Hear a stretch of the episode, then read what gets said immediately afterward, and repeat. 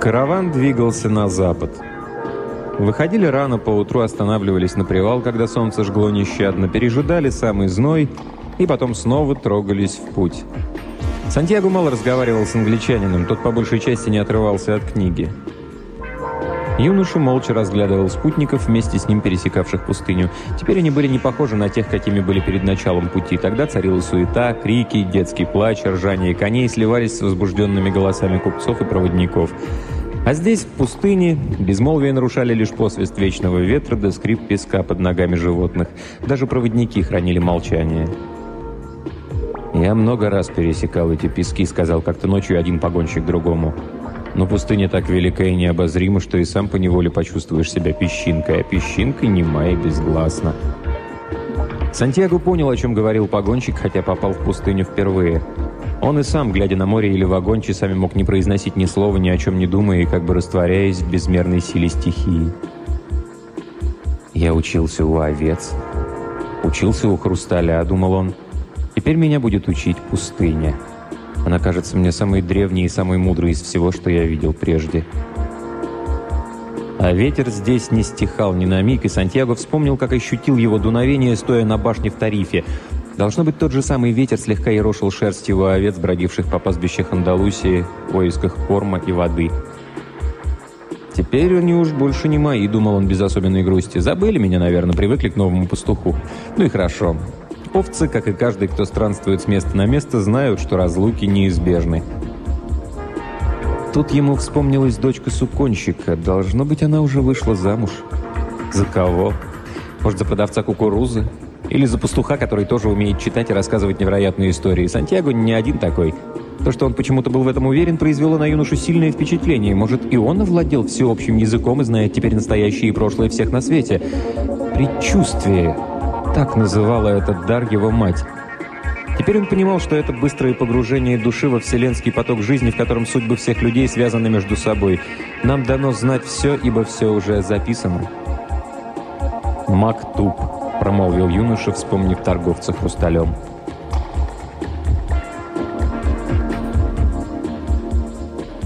Пустыня песчаная иногда вдруг становилась пустыней каменной. Если караван оказывался перед валуном, он его огибал, а если перед целой россыпью камней шел в обход. Если песок был таким рыхлым и мелким, что копыта верблюдов увязали в нем, искали другой путь. Иногда шли по соли, значит, на этом месте было когда-то озеро, и вьючные животные жалобно ржали. Погонщики спешивались, оглаживали их и успокаивали, потом взваливали кладь себе на плечи, переносили ее через предательский отрезок пути и вновь навьючивали верблюдов и лошадей. Если же проводник заполевал или умирал, товарищи его бросали жребий, кто поведет его верблюдов. Все это происходило по одной единственной причине. Как бы ни кружил караван, сколько бы ни менял он направление, к цели он двигался неуклонно. Одолев препоны, снова шел на звезду, указывавшую, где расположен оазис. Увидев, как блещет она в ночном небе, люди знали, она ведет их туда, где они найдут прохладу, воду, пальмы и женщин – один только англичанин не замечал этого, потому что почти не отрывался от книги.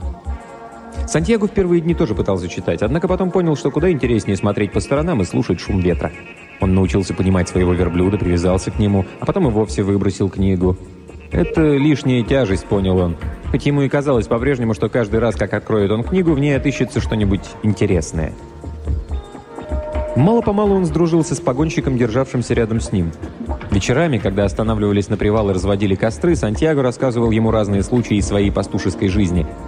А однажды погонщик начал говорить о себе. «Я жил в деревушке неподалеку от Эль-Кайрума. Был у меня дом и сад, были дети. Я согласен был жить тогда самой смерти. Однажды, когда урожай был особенно хорош, мы на вырученные за него деньги всей семьей отправились в Мекку. Так я выполнил свой долг верующего и теперь уж мог умереть с чистой совестью. Я всем был доволен, но вот задрожала земля. Нил вышел из берегов. То, что, казалось мне раньше, ко мне отношения не имеет, теперь коснулось и меня. Соседи опасались, как бы разлив не смыл их оливковые деревья, жена тревожилась за детей. Я с ужасом смотрел, как погибает все нажитое и достигнутое. Земля после того перестала родить. Мне пришлось добывать себе пропитание другим способом. Так я сделался погонщиком верблюдов. Тогда и открылся мне смысл слов Аллаха. Не надо бояться неведомого, ибо каждый способен обрести то, чего хочет, получить, в чем нуждается. Мы все боимся утратить то, что имеем, будь то наши посевы или самая жизнь, но страх этот проис... проходит. Стоит лишь понять, что и наша история, и история мира пишутся одной и той же рукой.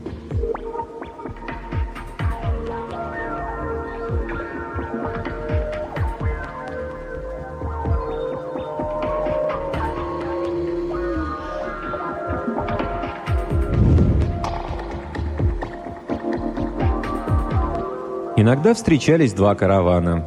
И не было еще случая, чтобы у одних путников не нашлось того, в чем нуждались другие.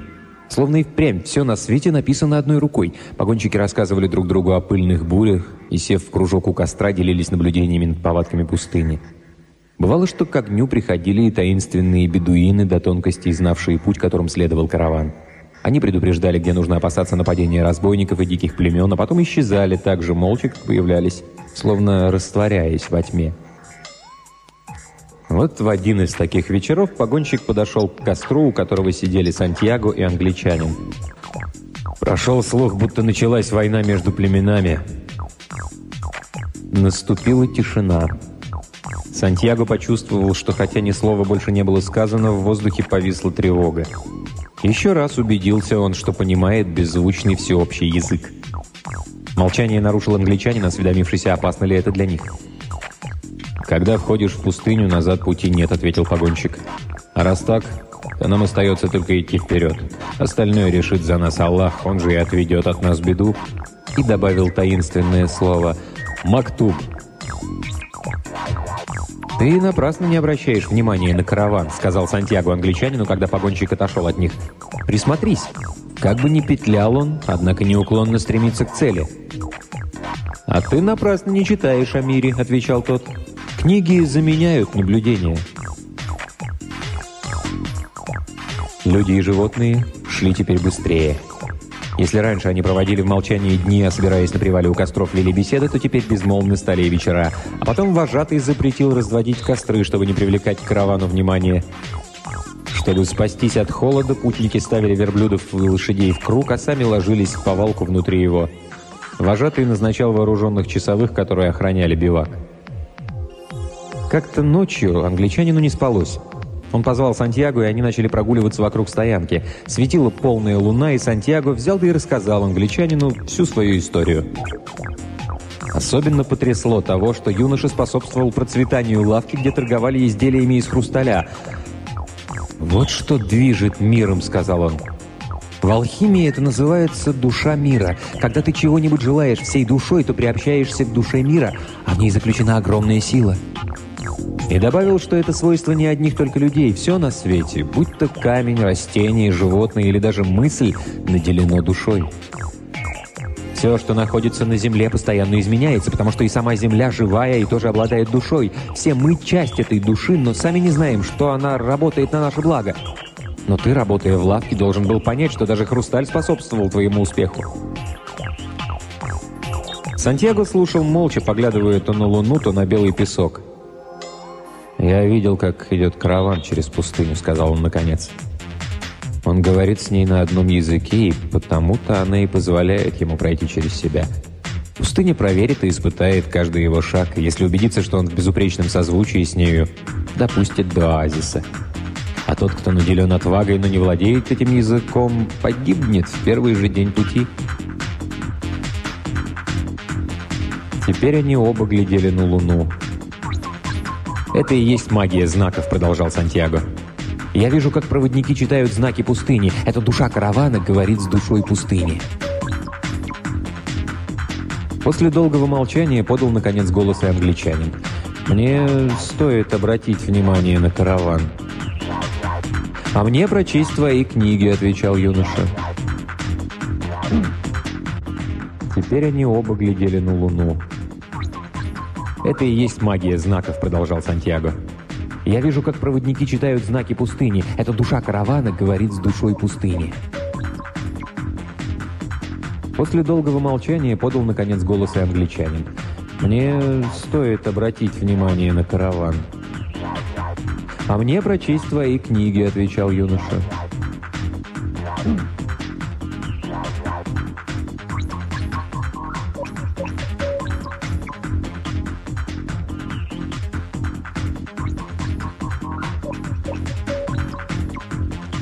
Странные это были книги. Речь в них шла о ртути и соли, о драконах и царях, но Сантьяго, как ни старался, не понимал ничего. И все же одна мысль, повторявшаяся во всех книгах, до него дошла. Все на свете — это разные проявления одного и того же. Из одной книги он узнал, что самые важные сведения об алхимии — это всего несколько строчек, выведенных на изумруде. «Это называется «изумрудная скрижаль», — сказал англичанин, гордый тем, что может чему-то научить своего спутника. «Но для чего тебе столько книг?» «Для того, чтобы понять эти несколько строчек», — отвечал англичанин не слишком уверенным тоном.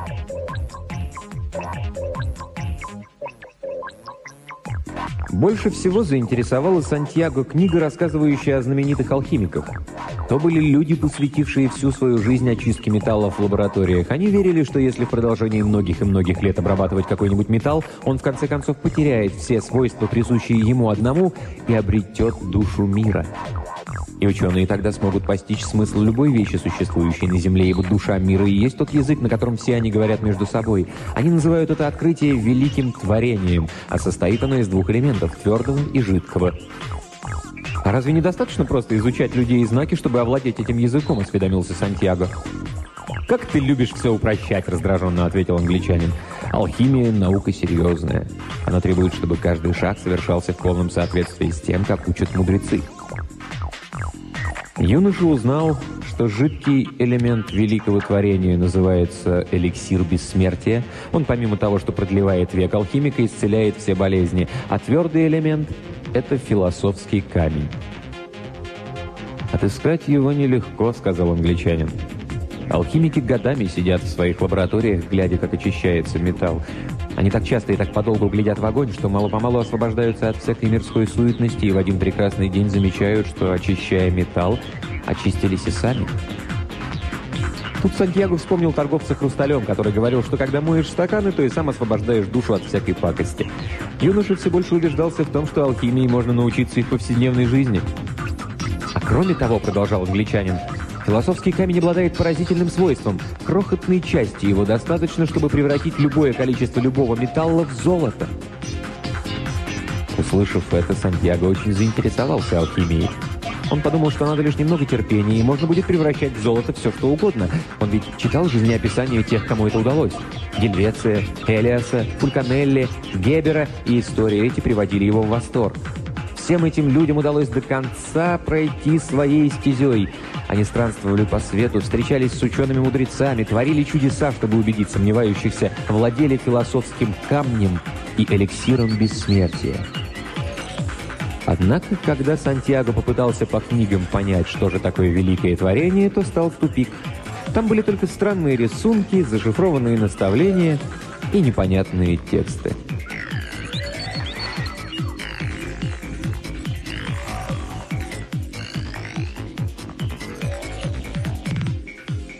«Почему они так замысловато пишут?» – спросил он однажды вечером у англичанина, который явно досадовал на то, что лишился своих книг. «Потому что понимать их дано лишь тем, кто сознает ответственность этого», – отвечал англичанин. «Представь, что начнется, если все, кому не лень, начнут превращать свинец в золото. Очень скоро оно потеряет всякую ценность, только упорным и знающим откроется тайна великого творения». А я оказался посреди пустыни, чтобы встретить настоящего алхимика, который поможет мне расшифровать таинственные знаки. «А когда были написаны эти книги?» – спросил он. «Много веков назад». «Много веков назад еще не было типографского станка», – возразил Сантьяго. «И все равно алхимией способен овладеть далеко не каждый. Почему же это написано таким таинственным языком и рисунки такие загадочные?» Англичанин ничего не ответил. Лишь потом, помолчав немного, сказал, что уже несколько дней внимательно присматривается к каравану, но ничего нового не заметил. Вот только о войне племен поговаривать путешественники стали все чаще. И в один прекрасный день Сантьяго вернул англичанину его книги. «Ну и что же ты там понял?» — с надеждой спросил тот. Ему хотелось поговорить с кем-нибудь понимающим, чтобы отвлечься от тревожных мыслей. Понял я, что у мира есть душа, и тот, кто постигнет эту душу, поймет и язык всего сущего. Еще понял, что многие алхимики нашли свою стезю и открыли душу мира, философский камень и эликсир бессмертия. Сказал юноша, а про себя добавил. А самое главное, я понял, что все это так просто, что уместится на грани изумруда. Англичанин почувствовал разочарование. Не то, что он так долго учился, ни магические символы, ни мудреные слова, ни реторты и колбы ничего не произвело впечатления на Сантьяго. Он слишком примитивен, чтобы понять это, подумал англичанин. Он собрал свои книги и снова засунул их в чемоданы, навьюченные на верблюда. «Изучай свой караван», — сказал он. «Мне от него было так же мало проку, как тебе от моих книг». И Сантьяго снова принялся внимать безмолвию пустыни и глядеть, как вздымают песок ноги верблюдов. «У каждого свой способ учения», — подумал он. «Ему не годится мой, а мне его. Но мы оба отыскиваем свою стезю, и я его за это уважаю».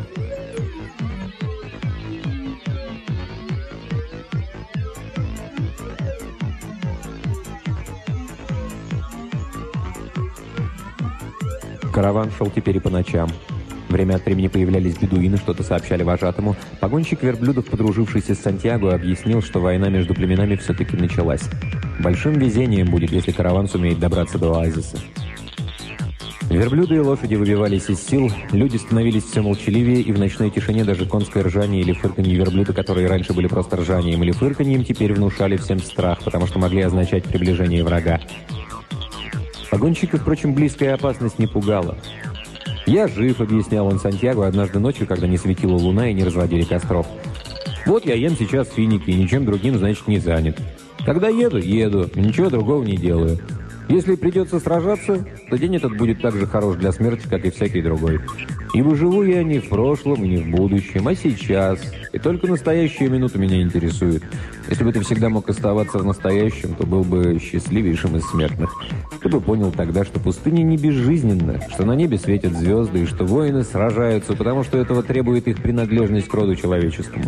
Жизнь стала бы тогда вечным и нескончаемым праздником, ибо в ней не было бы ничего, кроме настоящего момента. Спустя двое суток, когда путники укладывались на ночлег, Сантьяго взглянул на звезду, указывавшую им путь к оазису. Ему показалось, что линия горизонта стала ниже. В небе над пустыней сияли сотни звезд. «Это и есть оазис», — сказал погонщик. «Так почему же мы не идем туда?» «Потому что нам надо поспать».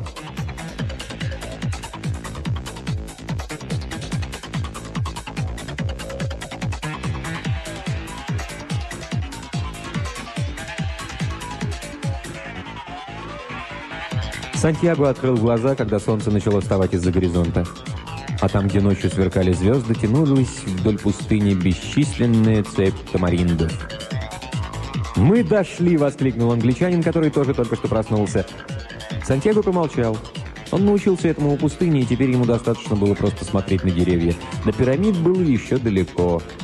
Когда-нибудь и это утро станет для него всего лишь воспоминанием, но сейчас он жил настоящей минутой и радовался ей, как советовал погонщик, и пытался связать ее с воспоминаниями о прошлом и с мечтами о будущем. Да, когда-нибудь эти тысячи тамариндов превратятся в воспоминания, но в этот миг они означали прохладу, воду и безопасность. И так же, как крик верблюда в ночи мог означать приближение врага, цепочка тамариндов возвещала чудо избавления. «Мир говорит на многих языках», — подумал Сантьяго.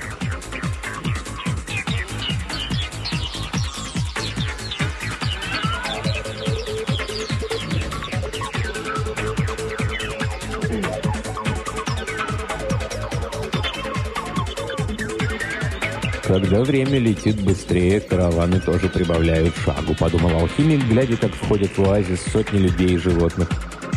Слышались крики жителей, вновь прибывших, пыль стояла столбом, застилая солнце, прыгали и визжали дети, рассматривая чужаков. Алхимик понимал, что вожди племен приблизились к вожатому и завели с ним долгий разговор. Однако все это его не интересовало. Много людей приходили и уходили, а оазисы пустыни пребывали вечными и неизменными. Он видел, как ноги царей и нищих ступали по этому песку, который хоть и менял все время по воле ветра свою форму, тоже оставался прежним, таким, каким с детства помнил его алхимик. И все-таки ему передавалась радость, возникающая в душе каждого путешественника при виде того, как на смену синему небу и желтому песку появляются перед глазами зеленые кроны тамариндов. «Быть может, Бог и сотворил пустыню для того, чтобы человек улыбался деревьям», — подумал он. А потом решил сосредоточиться на вещах более практических.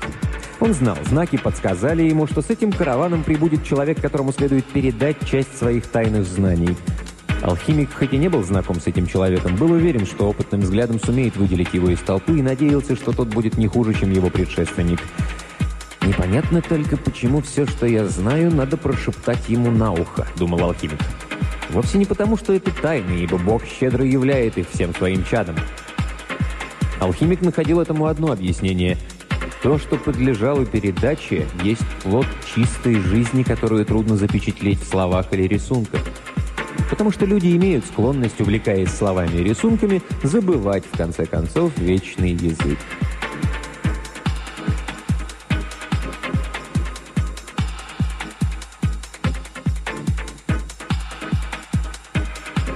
Новоприбывших немедля привели к местным вождям.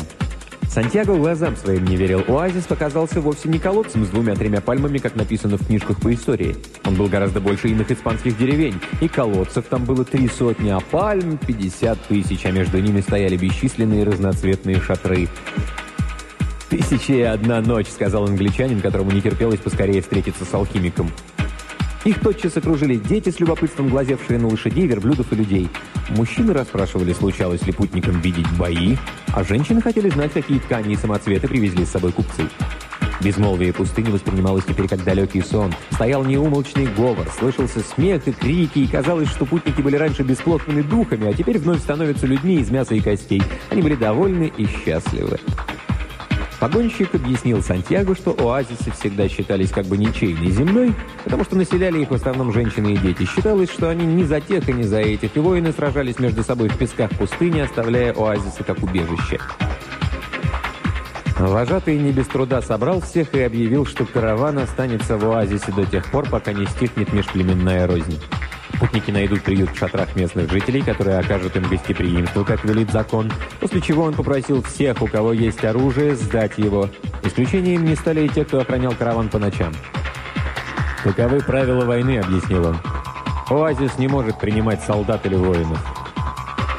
Сантьяго очень удивился, когда англичанин вытащил из кармана хромированный револьвер и отдал ему сборщику. «Зачем тебе револьвер?» — спросил юноша. «Чтобы научиться доверять людям», — ответил англичанин. Он был очень доволен тем, что совсем скоро отыщет то, зачем пустился в путь. А Сантьяго продолжал размышлять о своем сокровище. Чем ближе он был к осуществлению своей мечты, тем больше трудностей оказывалось на его пути. То, что старый царь Мелхиседек называл новичкам «везет», перестало действовать. А действовали, как он понимал, упорство и отвага человека, отыскивающего свою стезю. А потому он не мог ни торопиться, ни потерять терпение, и не иначе знаки, которые Господь расставил на его пути, могут так и остаться неувиденными. «Господь расставил», — повторил он про себя, удивляясь этой мысли. До сих пор ему казалось, что эти знаки — часть мира, то же, что голод или жажда, поиски любви или работы. Он не думал, что это язык, на котором говорит с ним Бог, показывая, чего хочет от него. «Не торопись», — сказал он себе. Как говорит погонщик верблюдов, ешь в час еды, а придет час пути, отправляйся в путь.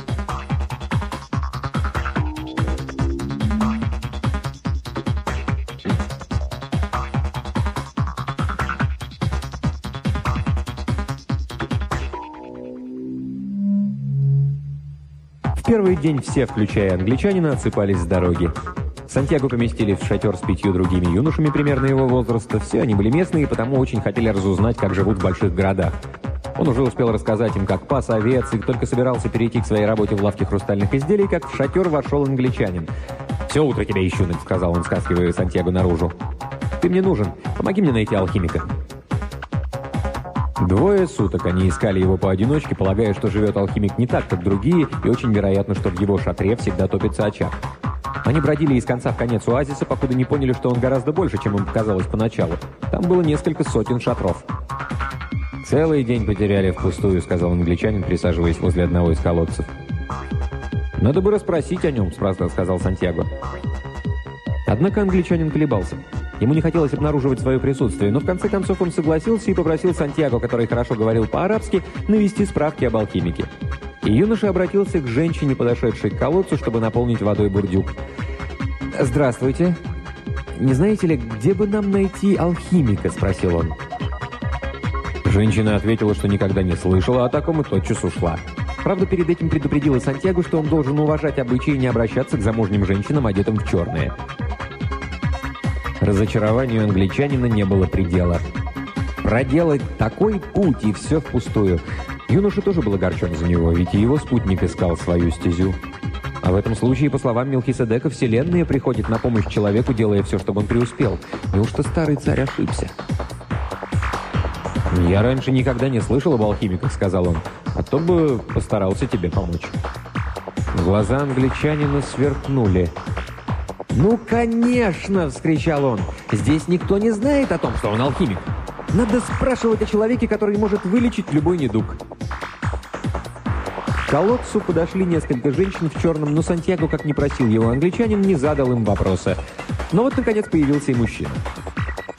«А вы не знаете здесь человека, который, который лечит все болезни?» – спросил юноша.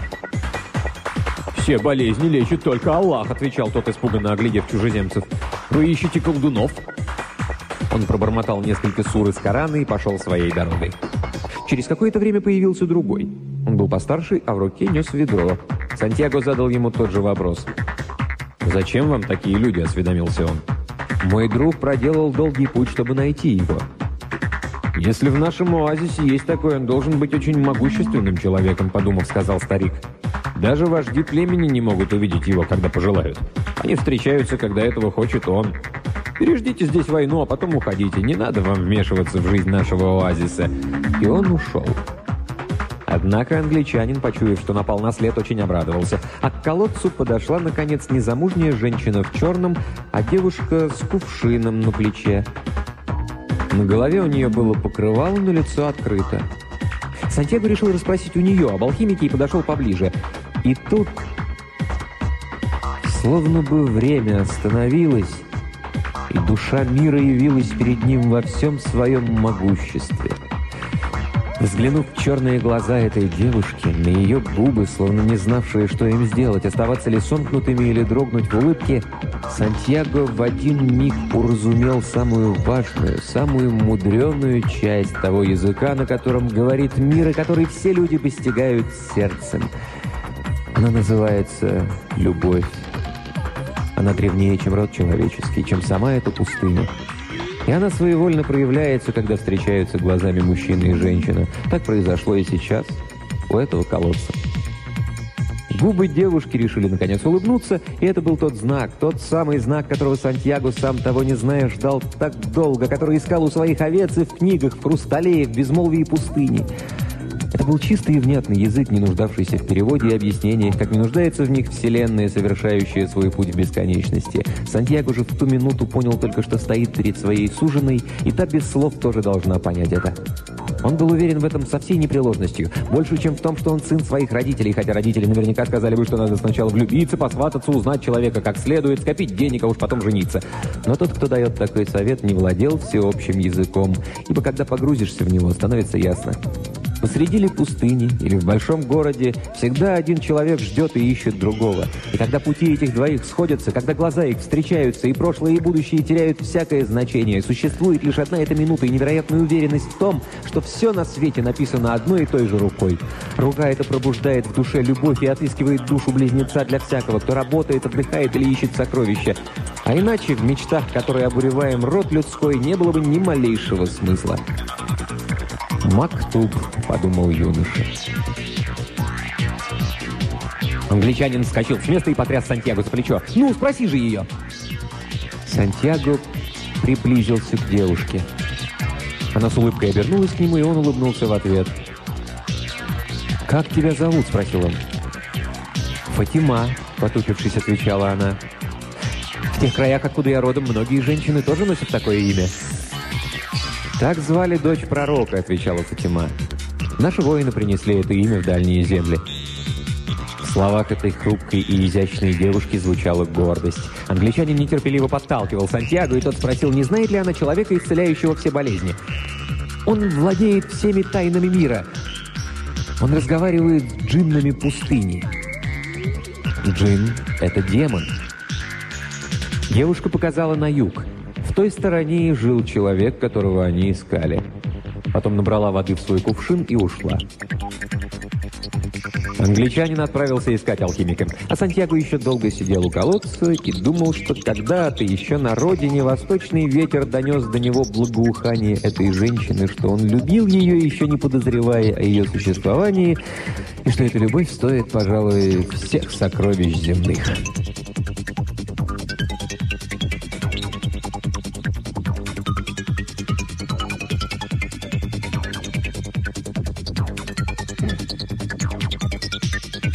На следующий день он опять пришел к колодцу и стал поджидать девушку. Однако, к своему удивлению, обнаружил там англичанина, который впервые оглядывал пустыню. «Я ждал весь вечер, дотемно», — сказал тот. Когда зажглись первые звезды, появился и он. Я рассказал ему о том, что ищу, а он спросил, удавалось ли мне уже превращать свинец в золото. Я ответил, что этому-то и желаю научиться. Он велел мне попробовать снова. Так и сказал. Иди и пробуй. Сантьяго притих. Для того ли англичанин столько странствовал по свету, чтобы услышать то, что знал и так? И тут вспомнил, что сам отдал своих овец Мелхиседеку, получив взамен не больше. «Ну так пробуй», — сказал он. «Я и собираюсь. И начну прямо сейчас». Англичанин ушел, и вскоре появилась Фатима со своим кувшином. «Хочу тебе кое-что сказать», — заговорил Сантьяго. «Дело очень простое. Я хочу, чтобы ты стала моей женой. Я тебя люблю». От неожиданности Фатима пролила воду. «Я буду ждать тебя здесь. Я пересек пустыню в поисках сокровищ, которые находятся где-то у пирамид. Но тут началась эта война. Сначала я проклинал ее, а теперь... Теперь благословляю, потому что она привела меня к тебе». «Но война когда-нибудь кончится», — отвечала девушка. Сантьяго оглядел финиковые пальмы. Он был когда-то пастухом, а в этом оазисе много овец. Фатима дороже всех сокровищ, но девушка, словно прочитав его мысли, продолжала. «Воины ищут сокровища, а женщины пустыни гордятся ими». Потом доверху наполнила свой кувшин и ушла. Сантьяго каждый день приходил к колодцу. Он уже рассказал Фатиме, как пас овец, как повстречал Мелхиседека, как торговал хрусталем. Постепенно они подружились. За исключением тех 15 минут, что юноша проводил с нею, день для него тянулся нескончаемо долго. Когда истек месяц, вожатый созвал всех путешественников. «Неизвестно, когда кончится война», — сказал он. «Продолжать путь мы не можем, а бои будут идти еще долго, затянутся на годы. В каждом из враждующих племен есть отважные и сильные воины, каждый дрожит своей честью и не уклоняется от боя. Тут воюют не хорошие с плохими, тут бьются за власть, а такие войны, однажды начавшись, долго не кончаются, ибо Аллах и за тех, и за других. Люди разошлись. Сантьяго, увидевшись с Фатимой, передал ей слова вожатого. «Уже на второй день после нашей встречи, — сказала она, — ты объяснился мне в любви, а потом рассказал о стольких прекрасных вещах, таких как всеобщий язык и душа мира, что я постепенно становлюсь частью тебя». Сантьяго слушал ее голос, и он казался ему прекраснее, чем шелест ветра в кронах тамаринда. «Я уже давно поджидаю тебя у этого колодца. Я забыла о своем прошлом, о наших обычаях, о том, как, по мнению мужчин нашего племени, должна вести себя девушка. С самого раннего детства я мечтала, что пустыня преподнесет мне подарок, какого в жизни еще не бывало. И вот я получила его.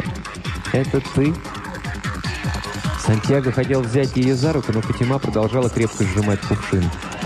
«Ты говорил мне о своих снах, о старом царе Мелхиседеке, о сокровищах, о знаках. Теперь я ничего не боюсь, потому что именно они дали мне тебя. А я... я часть твоей мечты, твоей стези, как ты ее называешь. И потому я хочу, чтобы ты не останавливался, а продолжал искать то, что ищешь.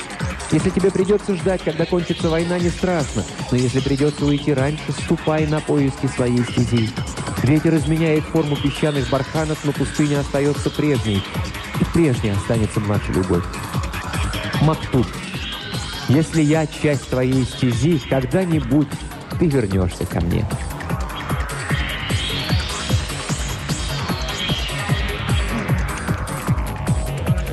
Сантьяго огорчил этот разговор. Юноша шел, припоминая, каких трудов стоило многим его знакомым пастухам убедить Джон, что они не могут обойтись без дальних пастбищ. Любовь требует, чтобы ты всегда был рядом с той, кого любишь. На следующий день он рассказал об этом Фатиме. «Пустыня уводит наших мужчин и не всегда возвращает», — отвечала она. «И мы к этому привыкли. Все это время они с нами. Они облака, не дарующие дождя, животные, прячущиеся меж камней, вода, которую как милость исторгает земля. Мало-помалу они становятся частью всего этого и вливаются в душу мира. Кое-кто возвращается. И тогда праздник у всех наших женщин, потому что мужья, которых они ждут, тоже когда-нибудь придут домой. Раньше я глядела на этих женщин с завистью. Теперь мне будет кого ждать. Я женщина пустыни и горжусь этим. Я хочу, чтобы и мой муж был волен, как ветер, гоняющий песок. Я хочу, чтобы он был неотделим от облаков, зверей и воды.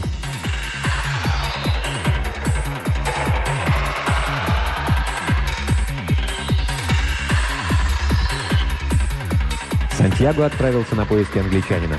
Он хотел рассказать ему о Фатиме и удивился, увидев, что тот поставил рядом со своим шатром очаг, а на него стеклянный сосуд. Англичанин совал в печь хворост, поддерживая огонь и поглядывая на пустыню. В глазах его появился блеск, какого не было в те дни, когда он не отрывался от книги. «Это первая стадия работы», — объяснил он Сантьяго. «Надо отделить нечистую серу. Главное, нельзя бояться, что ничего не выйдет. Я вот боялся и до сегодняшнего дня не мог приняться за великое творение. Еще 10 лет назад можно было сделать то, что я делаю сейчас. Счастье еще, что я ждал 10 лет, а не 20». И он продолжал совать в печь хворост и поглядывать на пустыню. Сантьяго сидел с ним рядом до тех пор, пока лучи закатного солнца не окрасили песок в розоватый цвет. Тут он испытал нестерпимое желание уйти туда, в пустыню. Пусть-ка ее безмолвие попробует ответить на его вопросы. Он долго брел, куда глаза глядят, оборачиваясь время от времени на финиковые пальмы, чтобы не терять из виду оазис. Он слышал голос ветра, ощущал под ногой камни, иногда видел раковину. Когда-то в незапамятные времена на месте этой пустыни было море.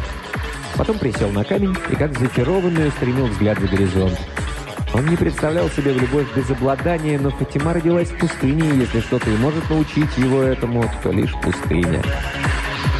Так сидел он ни о чем не думая, пока не ощутил какое-то дуновение над головой.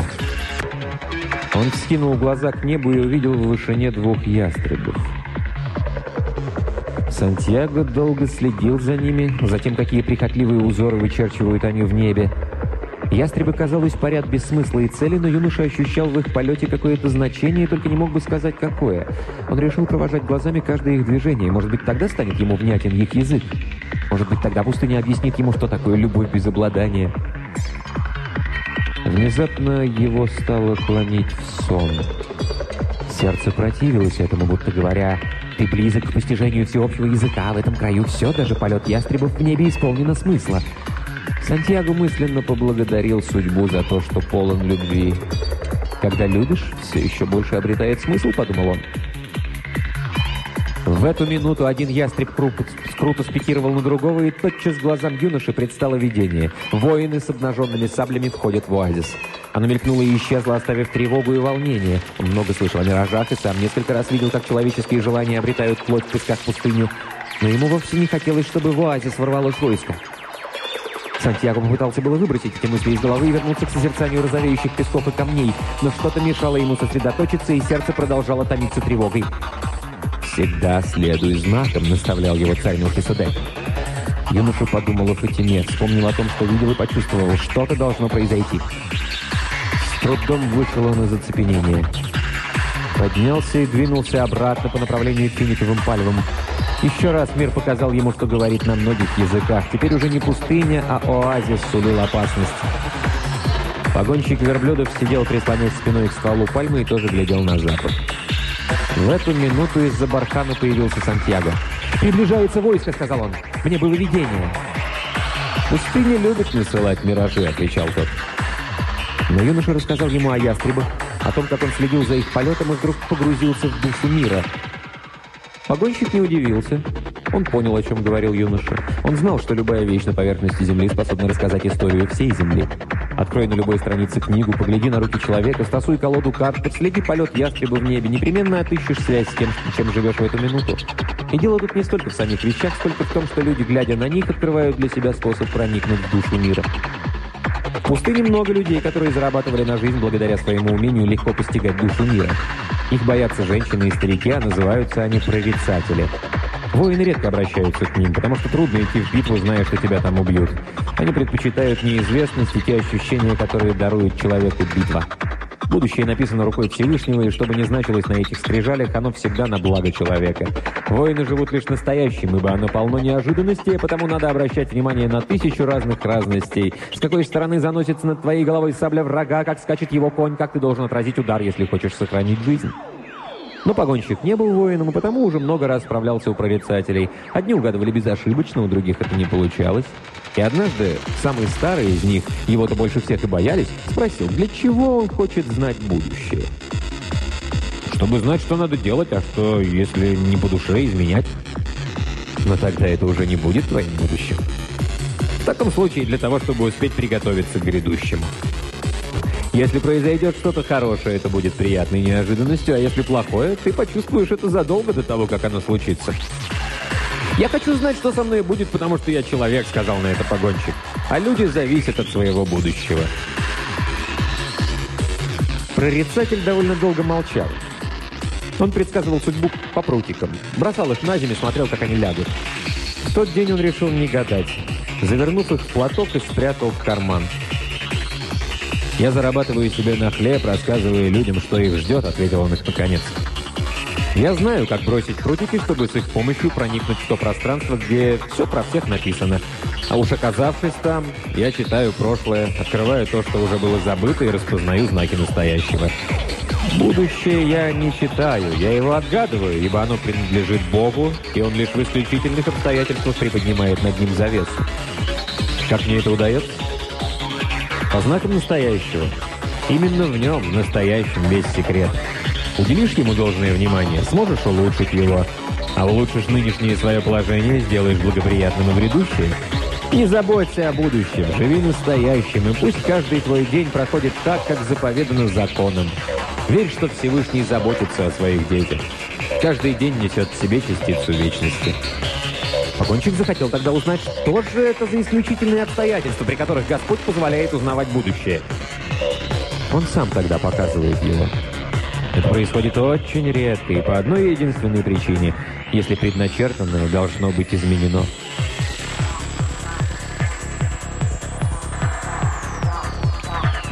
Этому юноше Всевышний приоткрыл грядущее, думал сейчас погонщик. Он избрал его своим орудием. «Ступай к вождям», — велел он Сантьяго. «Расскажи им о том, что к нам приближается войско». «Они поднимут меня на смех». «Нет. Это люди пустыни, а значит, они привыкли не оставлять без внимания знаки и приметы. Тогда они и сами должны все знать». Они не заботятся об этом, ибо верят, что если им по воле Аллаха нужно будет что-то узнать, кто-нибудь придет и расскажет. Так уже много раз бывало раньше. А теперь этим кем-то станешь ты. Сантьяго подумал о Фатиме и решился предстать перед вождями племен, населявших оазис.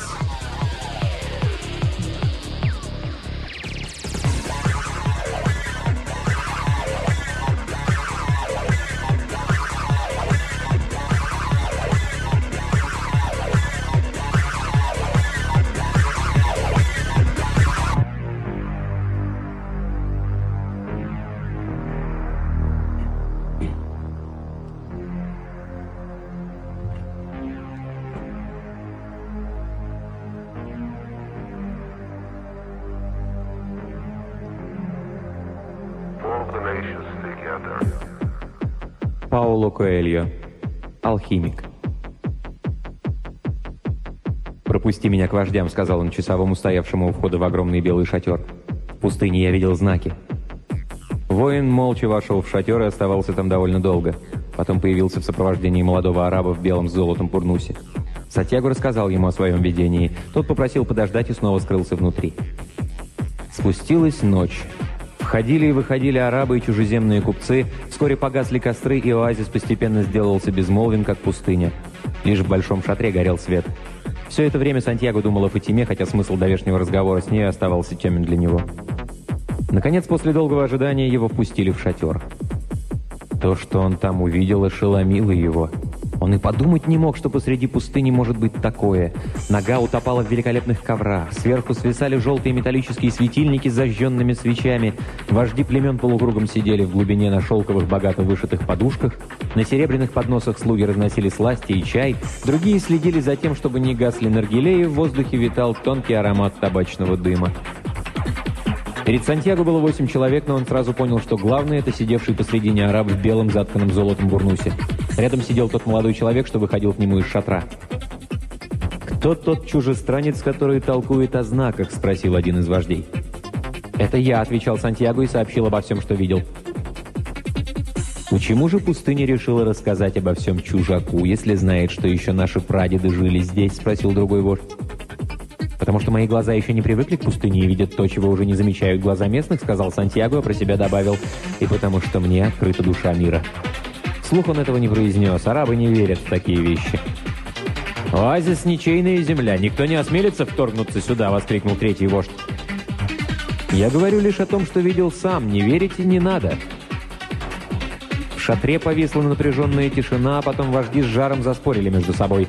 Они говорили на наречии, которого Сантьяго не понимал, но когда он сделал движение к выходу, стражник удержал его. Юноше стало страшно. Знаки указывали на опасность, и он пожалел, что разоткровенничался с погонщиком. Но вот старик, сидевший в центре, чуть заметно улыбнулся, и Сантьяго сразу успокоился. До сих пор он не проронил ни слова и не принимал участия в споре, но юноша, которому был внятен язык мира, чувствовал, как от приближения войны сотрясается шатер и понял, что поступил правильно, явившись сюда. Все смолкли и внимательно выслушали старика. А тот обернулся к Сантьяго, и на этот раз на лице его юноша заметил отчужденно холодное выражение – Две тысячи лет назад далеко-далеко отсюда бросили в колодец, а потом продали в рабство человека, который верил в сны, заговорил старик. Наши купцы привезли его в Египет.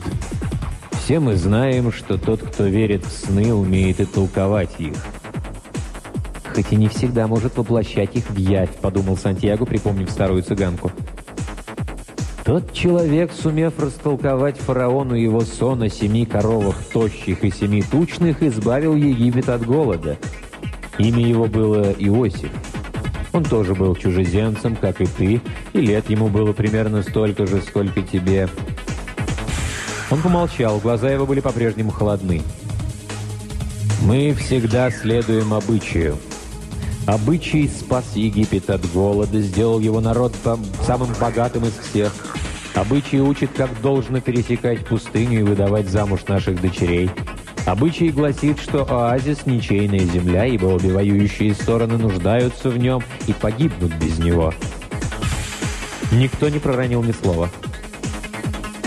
Но обычай велит нам также верить посланиям пустыни. Всему, что мы знаем, научила нас пустыня. По его знаку все арабы поднялись. Совет был окончен. Наргиле погасли, стража вытянулась. Сантьяго собрался было выйти, но старик заговорил снова. «Завтра мы приступим закон, по которому никто не имеет права носить в оазисе оружие. Целый день мы будем поджидать врага, а когда солнце сядет, мои воины вновь сдадут мне оружие. За каждых десятерых убитых врагов ты получишь по золотой монете. Но оружие, раз взятое в руки, нельзя просто так положить на место. Оно должно вкусить крови врага. Оно капризно, как пустыня, и в следующий раз может отказаться разить. Если нашему оружию не найдется завтра никакого иного дела, то уж, по крайней мере, мы его обратим против тебя».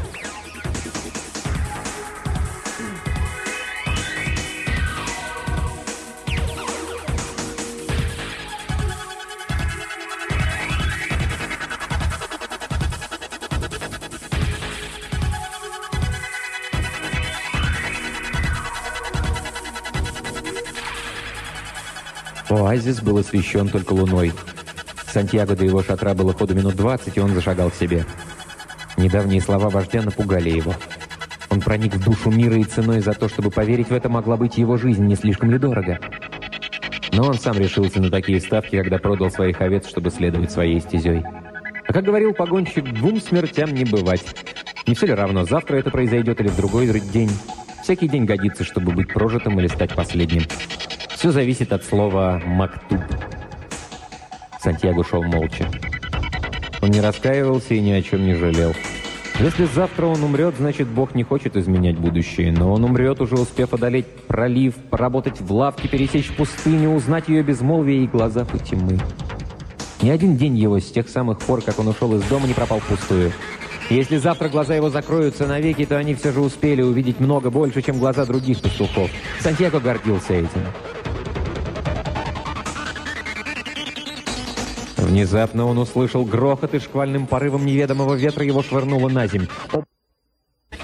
Лицо его было закрыто так, что видны были только глаза. Если бы не исполинский рост, он походил бы на одного из тех бедуинов, которые встречали караван и рассказывали путникам, что делается в пустыне. Лунный свет заиграл на изогнутом клинке. Этот всадник выхватил саблю, притороченную к седлу.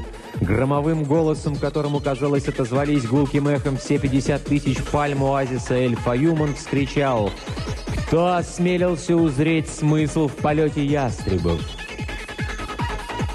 «Я», — ответил Сантьяго. В эту минуту всадник показался ему необыкновенно похожим на изображение святого Иакова, победителя мавров, верхом на белом коне, топчущим копытами неверных. В точности такой, только здесь все было наоборот. «Я», — повторил он и опустил голову, готовясь принять разящий удар. «Много жизней будет спасено, ибо вы не приняли в расчет душу мира». Но клинок от чего-то опускался медленно, покуда острие его не коснулось лба юноши. Выступила капелька крови. Садник был неподвижен. Сантьяго тоже замер.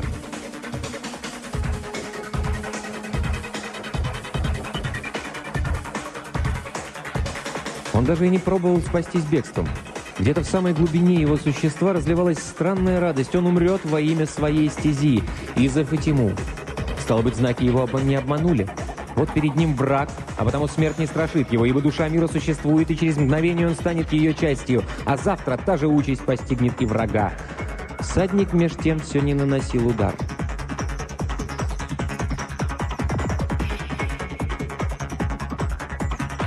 «Зачем ты это сделал?»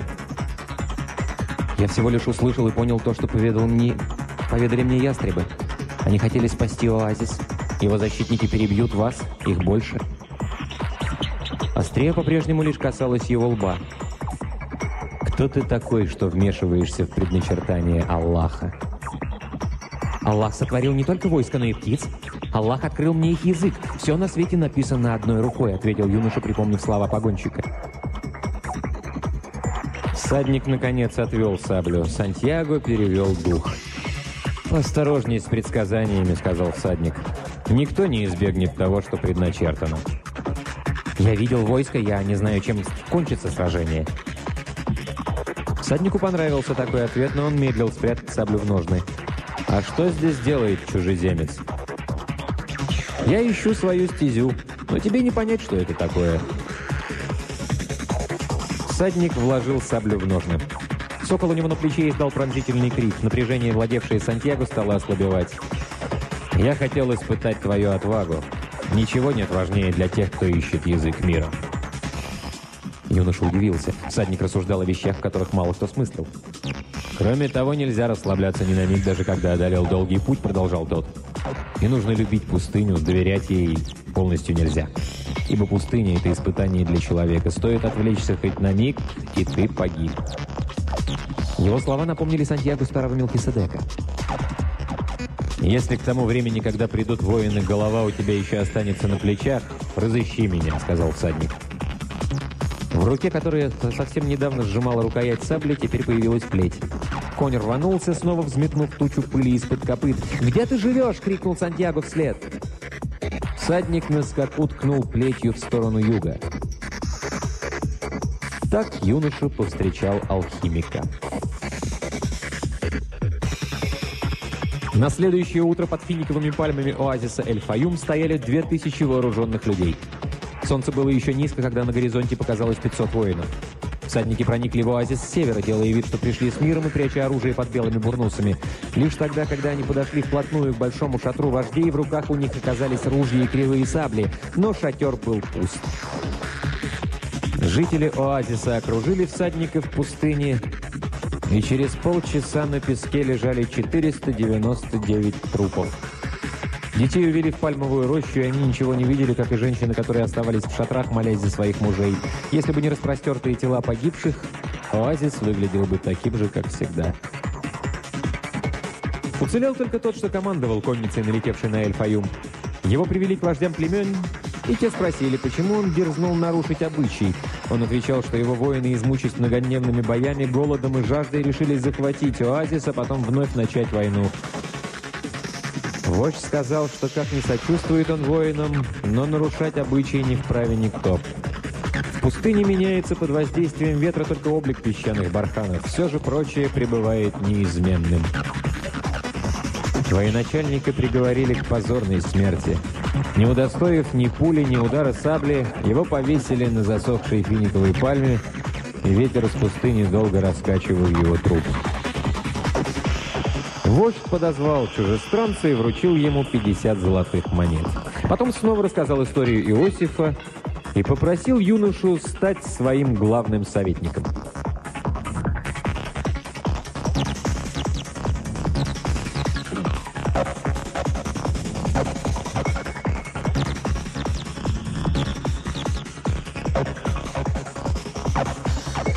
Когда зашло солнце и на небе тускло, потому что было полнолуние и засветились первые звезды, Сантьяго пошел на юг. Там стоял только один шатер, и встречные говорили ему, что место это излюблено джиннами. Однако он уселся возле шатра и стал ждать. Алхимик появился не скоро, луна была уже высоко, с плеча у него свисали два мертвых ястреба. «Я здесь», — сказал Сантьяго. «И напрасно. Разве ко мне ведет твоя стезя? Идет война, мне не пересечь пустыню». Алхимик спешился и знаком пригласил Сантьяго войти в шатер, точно такой же, как и у всех других жителей оазиса, если не считать убранного со сказочной роскошью шатра вождей. Сантьяго искал взглядом тигли и гор, стеклянные алхимические реторты, однако ничего не нашел, кроме нескольких растрепанных книг и покрывавших ковер листов с какими-то таинственными рисунками. «Садись, я приготовлю чаю», — сказал алхимик. «Поужинаем этими ястребами». Юноша подумал, что это те самые птицы, которых он накануне видел в небе, но вслух не сказал ни слова. Алхимик растопил очаг, и вскоре шатер заполнился ароматом жареной дичи. Он был вкуснее дыма наргилея. «Зачем ты хотел меня видеть?» «Все дело в знаках. Ветер рассказал мне, что ты придешь, и что тебе потребуется моя помощь». «Нет, это не я, это другой путник, англичанин. Это он искал тебя». Прежде чем он меня найдет, ему предстоит много других встреч. Однако он на верном пути. Он смотрит уже не только в книги. А я? Если ты чего-нибудь хочешь, вся вселенная будет способствовать тому, чтобы желание твое сбылось. Повторил алхимик слова старого Мелхиседека, и юноша понял, что повстречал еще одного человека, который поможет ему следовать своей стезей. «Ты будешь меня учить?» – спросил он. «Нет, ты уже знаешь все, что нужно». Я лишь сделаю так, чтобы ты добрался до цели и дошел до своих сокровищ». «Но в пустыне идет война», — повторил Сантьяго. «Я знаю пустыню. Я уже нашел свое сокровище. У меня есть верблюд, деньги, которые я заработал, торгуя хрусталем, и еще полсотни золотых. Теперь на родине я стану богачом». «Однако все это ни на шаг не приближает тебя к пирамидам», — напомнил алхимик. «У меня есть Фатима. Это сокровище стоит всего остального». От нее до пирамид тоже далеко. Они замолчали и принялись за еду. Алхимик откупорил бутылку и налил в стакан Сантьяго какой-то красной жидкости. Это оказалось вино, равного которому юноша в жизни своей не пробовал. Однако закон запрещает пить вино. «Зло не в том, что входит в уста человека, а в том, что выходит из них», — сказал алхимик. От вина Сантьяго повеселел, но хозяин по-прежнему внушал ему страх. Они сидели рядом у входа в шатер и глядели, как меркнут звезды при свете полной луны. «Выпей еще, это отвлечет тебя», — сказал алхимик, который заметил, как подействовало вино на юношу. «Наберись сил, как подобает воину перед битвой, но не забывай, что сердце твое там, где сокровище. А их надо найти, ибо только там все, что ты понял и прочувствовал на пути к ним, обретет смысл. Завтра продай своего верблюда и купи коня». У верблюдов коварный нрав. Они шагают и шагают без устали, а потом вдруг опускаются на колени и умирают. Конь же выбивается из сил постепенно, и всегда можно сказать, сколько еще он может проскакать и когда падет.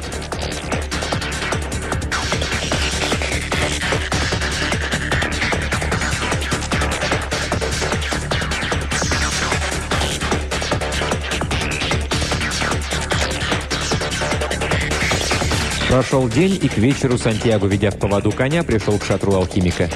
Вскоре появился и тот, сел на коня, сокол занял свое место у него на левом плече.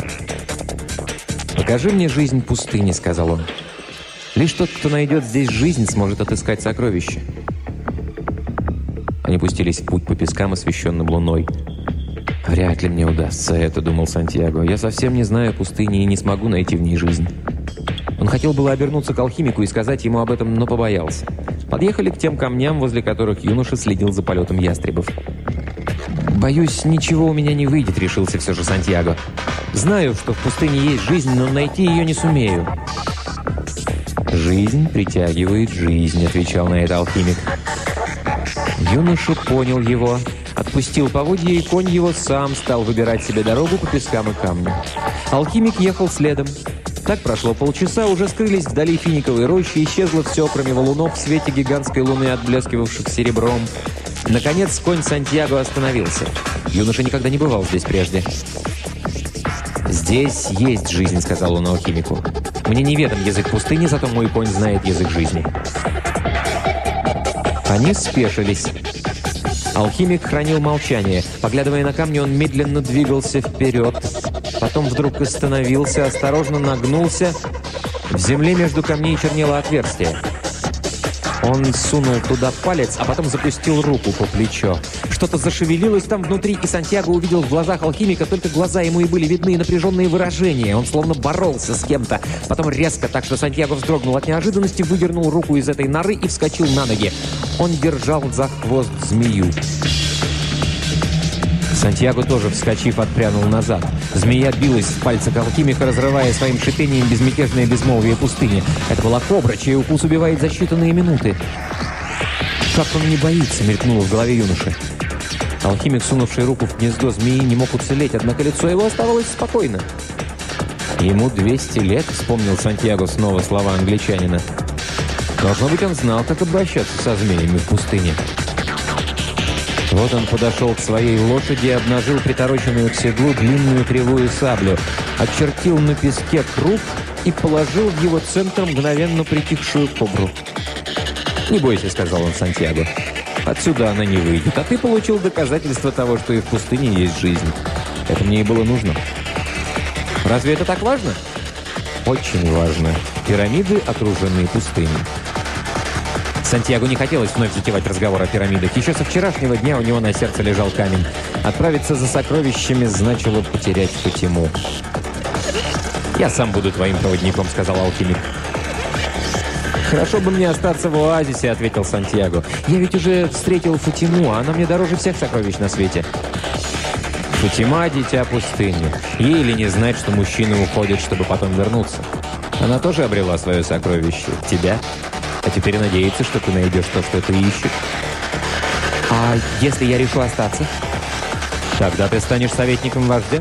У тебя будет столько золота, что ты сможешь купить много овец и много верблюдов. Женишься на Фатиме и первый год будешь жить с нею счастливо. Ты научишься любить пустыню и будешь узнавать каждую из 50 тысяч финиковых пальм. Поймешь, как они растут, доказывая, что мир постоянно меняется. С каждым днем ты все лучше будешь разбираться в знаках, ибо нет учителя лучше, чем пустыня. Но минит год, и ты вспомнишь о сокровищах. Знаки будут настойчиво говорить тебе о них, но ты постараешься не обращать на них внимания. А свой дар понимания обратишь только на процветание оазиса и его обитателей. Вожди отблагодарят тебя за это. Ты получишь много верблюдов, власти, богатства. Пройдет еще год. Знаки будут по-прежнему твердить тебя о сокровищах и о стезе. Ночами напролет будешь ты бродить по оазису, а Фатима предаваться печали, ибо она сбила тебя с пути. Но ты будешь давать ей и получать от нее любовь. Вспомнишь, что она ни разу не просила тебя остаться, потому что женщины пустыни умеют ждать возвращения своих мужчин. И тебе не в чем будет винить ее, но много ночей подряд будешь ты шагать по пустыне и между пальмами думаешь, что если бы больше верил в свою любовь к Фатиме, то, глядишь, и решился бы уйти. И удерживая тебя в оазисе страх. Ты боишься, что больше не вернешься сюда. В это самое время знаки скажут тебе, что сокровищ ты лишился навсегда. Настанет четвертый год, и знаки исчезнут, потому что ты не захочешь больше замечать их. Поняв это, вожди откажутся от твоих услуг, но ты к этому времени уже станешь богатым купцом, у тебя будет множество лавок и целые табуны верблюдов. И до конца дней своих ты будешь бродить между пальмами и пустыней, зная, что не пошел по своей стезе, а теперь уже поздно. Так никогда и не поймешь, что любовь не может помешать человеку следовать своей стезей. Если же так случается, значит, любовь была не истинная. Не та, что говорит на всеобщем языке, договорил алхимик.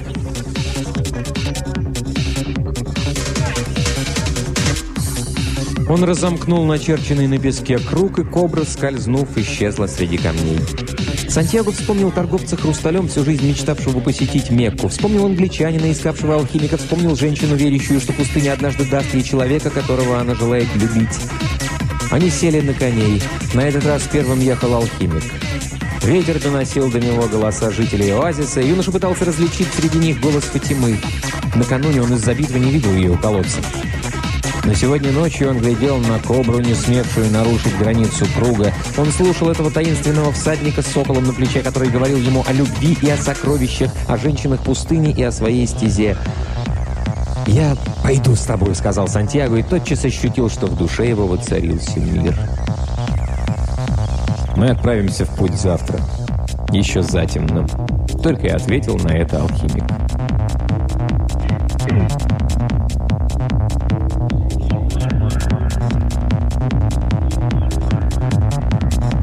Ночью он не сомкнул глаз. За два часа до восхода солнца разбудил одного из юношей, спавших в том же шатре, и попросил показать, где живет Фатима. Они вышли вместе, и в благодарность Сантьяго дал ему денег, чтобы тот купил себе овцу. Потом попросил его разбудить девушку и сказать, что он ждет ее. Юноша-араб выполнил эту просьбу и получил денег еще на одну овцу. «И оставь нас одних», — сказал Сантьяго, и юноша, гордясь тем, что помог самому советнику, и радуясь, что теперь есть на что купить овец, вернулся в свой шатер и лег спать. Показалась Фатима. Они ушли в финиковую рощу. Сантьяго знал, что нарушает обычаи, но теперь это не имело никакого значения. «Я ухожу», — сказал он. «Но хочу, чтобы ты знала, я вернусь. Я тебя люблю, потому что...»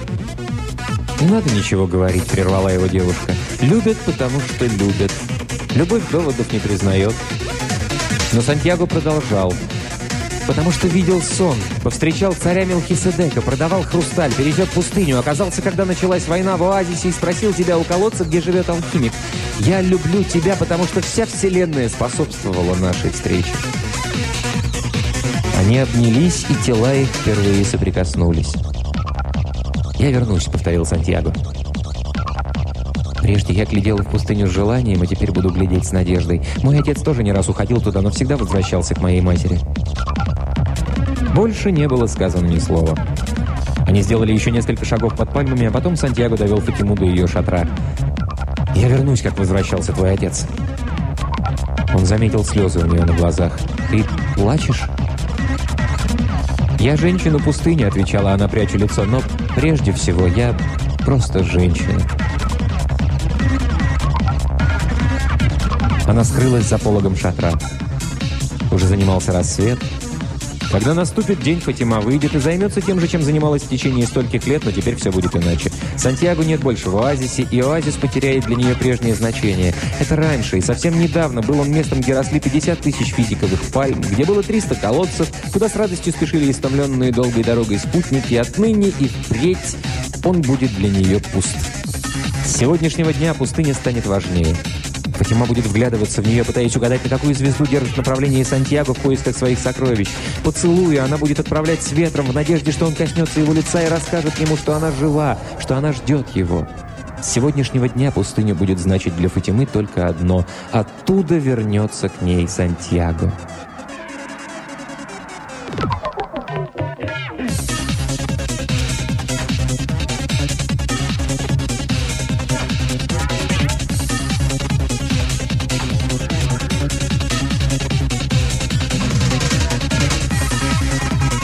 «Не думай о том, что осталось позади», — сказал алхимик, когда они тронулись в путь по пескам. «Все уже запечатлено в душе мира и прибудет в ней навеки». «Люди больше мечтают о возвращении, чем об отъезде», — ответил Сантьяго, заново освоившихся безмолвие пустыни. «Если то, что ты нашел, сделано из добротного материала, никакая порча его не коснется, и ты смело можешь возвращаться». Если же это была лишь мгновенная вспышка, подобная рождению звезды, то по возвращении ты не найдешь ничего. Зато ты видел ослепительный свет. Значит, все равно овчинка стоила выделки. Он говорил на языке алхимии, но Сантьяго понимал, что он имеет в виду Фатиму. Трудно было не думать о том, что осталось позади. Однообразный ландшафт пустыни заставлял вспоминать и мечтать. Перед глазами у Сантьяго все еще стояли финиковые пальмы, колодцы и лицо возлюбленной. Он видел англичанина с его колбами и ретортами, погонщика верблюдов, истинного мудреца, не ведавшего своей мудрости. «Наверное, алхимик никогда никого не любил», — подумал он. А тот рысил чуть впереди, и на плече его сидел сокол. Он-то отлично знал язык пустыни, и когда останавливались, взлетал в воздух в поисках добычи. В первый день он вернулся, неся в когтях зайца, на второй — двух птиц. Ночью они расстилали одеяло. Костров не разводили, хотя ночи в пустыне были холодные, и становилось все темнее по мере того, как убывала луна. Всю первую неделю они разговаривали только о том, как избежать встречи с воюющими племенами. Война продолжалась. Ветер иногда приносил сладковатый запах крови. Где-то неподалеку шло сражение, и ветер напоминал юноше, что существует язык знаков, всегда готовый рассказать то, чего не могут видеть глаза. На восьмой день пути алхимик решил устроить привал раньше, чем обычно. Сокол взмыл в небо, алхимик протянул Сантьяго флягу с водой. «Странствие твое близится к концу», — сказал он. «Поздравляю, ты не свернул со своей стези». «А ты весь путь молчал. Я-то думал, ты научишь меня всему, что знаешь. Мне уже случалось пересекать пустыню с человеком, у которого были книги по алхимии, но я в них ничего не понял». «Есть только один путь постижения», — отвечал алхимик. «Действовать. Путешествие научило тебя всему, что нужно. Осталось узнать только одно». Сантьяго спросил, что же ему осталось узнать, но алхимик не сводил глаз с небосвода. Он высматривал там своего сокола. «А почему тебя зовут алхимиком?» «Потому что я и есть алхимик». «А в чем ошибались другие алхимики, э, те, что искали и не нашли золото?» Ошибка их в том, что они искали только золото. Они искали сокровища, спрятанные на стезе, а саму стезю обходили. «Так чего же мне не хватает?» — повторил свой вопрос юноша. Алхимик по-прежнему глядел на небо. Вскоре вернулся с добычей сокол. Они вырыли в песке ямку, развели в ней костер, чтобы со стороны нельзя было заметить огонь. «Я алхимик, потому что я алхимик», — сказал он. Тайны этой науки достались мне от деда, а ему от его деда и так далее до сотворения мира. А в те времена вся она умещалась на грани изумруда. Люди, однако, не придают значения простым вещам, а потому стали писать философские трактаты. Стали говорить, что они-то знают, в какую сторону надлежит идти, а все прочие нет. Но изумрудная скрижаль существует и сегодня. «А что же написано на ней?» – поинтересовался юноша. Алхимик минут пять что-то чертил на песке, а Сантьяго тем временем вспоминал, как повстречал на площади старого царя, и ему показалось, что с той поры прошли многие-многие годы. «Вот что написано на ней», — сказал алхимик, окончив рисунок. Сантьяго приблизился и прочел. «Так ведь это же шифр!» — разочарованно воскликнул он. «Это вроде книг англичанина». «Нет, это то же, что полет ястребов в небе. Разумом его не постичь. Изумрудная скрижаль — это послание души мира». Мудрецы давно уже поняли, что наш мир сотворен по образу и подобию рая. Само существование этого мира – гарантия того, что существует иной, более совершенный. Всевышний сотворил его для того, чтобы люди сквозь видимое прозревали духовное и сами дивились чудесам своей мудрости. Это я и называю действием. И я должен прочесть изумрудную скрижаль. Если бы ты был сейчас в лаборатории алхимика, то мог бы изучить наилучший способ постичь ее – ну ты в пустыне, значит погрузись в пустыню. Она, как и все, что существует на Земле, поможет тебе понять мир. Нет надобности понимать всю пустыню. Одной песчинки достаточно для того, чтобы увидеть все чудеса творения. А как же мне погрузиться в пустыню? Слушай свое сердце. Ему внятно все на свете, ибо оно сродни душе мира и когда-нибудь вернется в нее.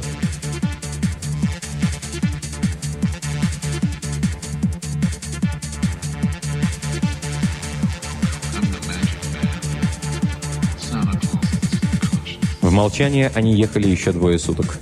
Алхимик был на страже, они приближались к тому месту, где шли самые ожесточенные бои, а юноша все пытался услышать голос сердца.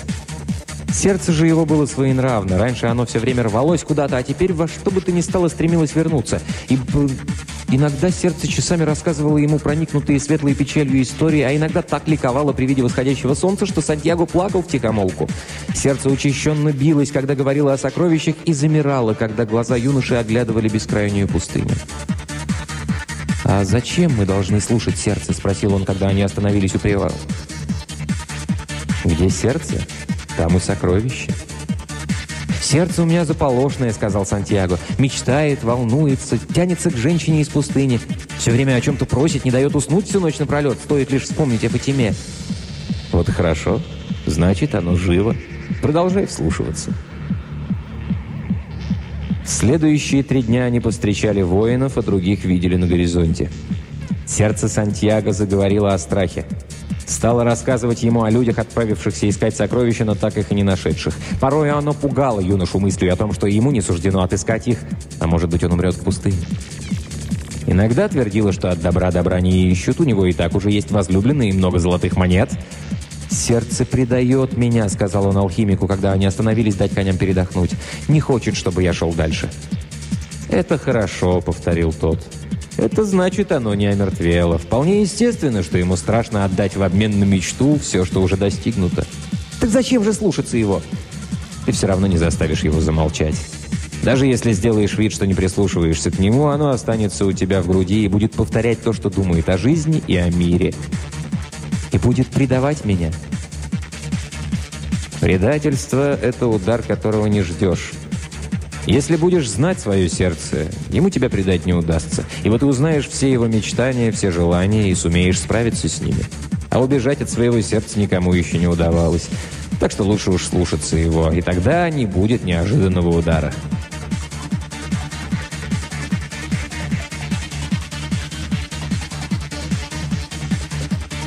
Они продолжали путь по пустыне, и Сантьяго слушал голос сердца. Вскоре он уже наизусть знал все его причуды, все уловки и принимал его таким, каковое оно было. Юноша перестал испытывать страх и больше не хотел вернуться. Было уже поздно, да и сердце говорило, что всем довольно. А если я иногда жалуюсь, что ж, я человеческое сердце, мне это свойственно. Все мы боимся осуществить наши самые заветные мечты, ибо нам кажется, что мы недостойны их, или что все равно не сумеем воплотить их. Мы, сердца человеческие, замираем от страха при мысли о влюбленных, расстающихся навсегда, о минутах, которые могли бы стать, да и не стали счастливыми, о сокровищах, которые могли бы быть найдены, но так навсегда и остались похоронены в песках. Потому что, когда это происходит, мы страдаем. «Мое сердце боится страдания», — сказал он алхимику как-то ночью, глядя на темное безлунное небо. А ты скажи ему, что страх страдания хуже самого страдания, и ни одно сердце не страдает, когда отправляется на поиски своих мечтаний, ибо каждое мгновение этих поисков – это встреча с Богом и с вечностью. «Каждое мгновение – это встреча», – сказал Сантьяго своему сердцу. «Покуда я искал свое сокровище, все дни были озарены волшебным светом, ибо я знал, что с каждым часом все ближе к осуществлению из моей мечты. Покуда я искал свое сокровище, я встречал по пути такое, о чем и не мечтал бы никогда, если бы не отважился попробовать невозможное для пастухов. И тогда сердце его успокоилось на целый вечер. И ночью Сантьяго спал спокойно, а когда проснулся, сердце принялось рассказывать ему о душе мира. Сказала, что счастливый человек – это тот, кто носит в себе Бога. И что счастье можно найти в обыкновенной песчинке, о которой говорил алхимик. Ибо для того, чтобы сотворить эту песчинку, Вселенной потребовались миллиарды лет. Каждого живущего на Земле ждет его сокровище, говорило сердце. Но мы, сердца, привыкли помалкивать, потому что люди не хотят обретать их. Только детям мы говорим об этом, а потом смотрим, как жизнь направляет каждого навстречу его судьбе. Но, к несчастью, лишь немногие следуют по предназначенной им стезе. Впрочем, мир внушает опасения, и потому в самом деле становится опасен. И тогда мы, сердца, говорим все тише и тише. Мы не замолкаем никогда, но стараемся, чтобы наши слова не были услышаны. Не хотим, чтобы люди страдали от того, что не вняли голосу сердца. «Почему же сердце не подсказывает человеку, что он должен идти к исполнению своей мечты?» – спросил Сантьяго. «Потому что тогда ему пришлось бы страдать, а сердце страдать не любит». Того дня юноша стал понимать свое сердце и попросил, чтобы отныне, как только он сделает шаг прочь от своей мечты, сердце начинало сжиматься и болеть, подавая сигнал тревоги и поклялся, услышав этот сигнал, возвращаться на свою стезю. В ту ночь он все рассказал алхимику, и тот понял, что сердце Сантьяго обратилось к душе мира. «А теперь что мне делать?» «Продолжать путь к пирамидам. И не упускать из виду знаки. Сердце твое уже способно уловить, где сокровище. Так мне этого не хватало прежде? Нет. Не хватало тебе вот чего, ответил алхимик и стал рассказывать. Перед тем, как мечте осуществиться, душа мира решает проверить, все ли ее уроки усвоены. И делает она это для того, чтобы мы смогли получить вместе с нашей мечтой все преподанные нам в пути знания. Вот тут-то большинство людей изменяет мужество. На языке пустыни это называется «умереть от жажды», когда оазис уже на горизонте. Поиски всегда начинаются с благоприятного начала, окончаются этим вот испытанием. Сантьяго вспомнил старинную поговорку, ходившую у него на родине. «Самый темный час перед рассветом».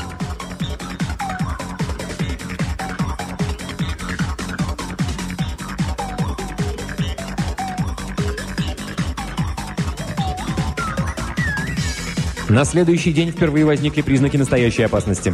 К путникам приблизились три воина и спросили, что они здесь делают. «Охочусь с соколом», — ответил алхимик.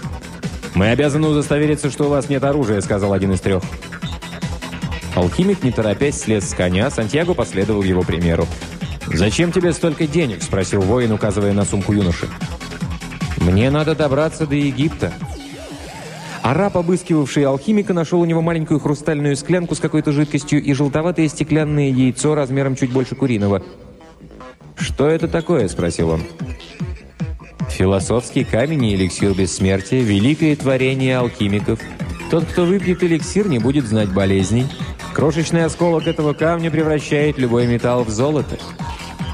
Всадники разразились неудержимым хохотом, и алхимик вторил им. Они сочли его ответ очень забавным и, не чиня никаких препятствий, разрешили путникам ехать дальше. «Ты с ума сошел?» – спросил Сантьяго, когда воины были уже достаточно далеко. «Зачем ты это сделал?» «Зачем?»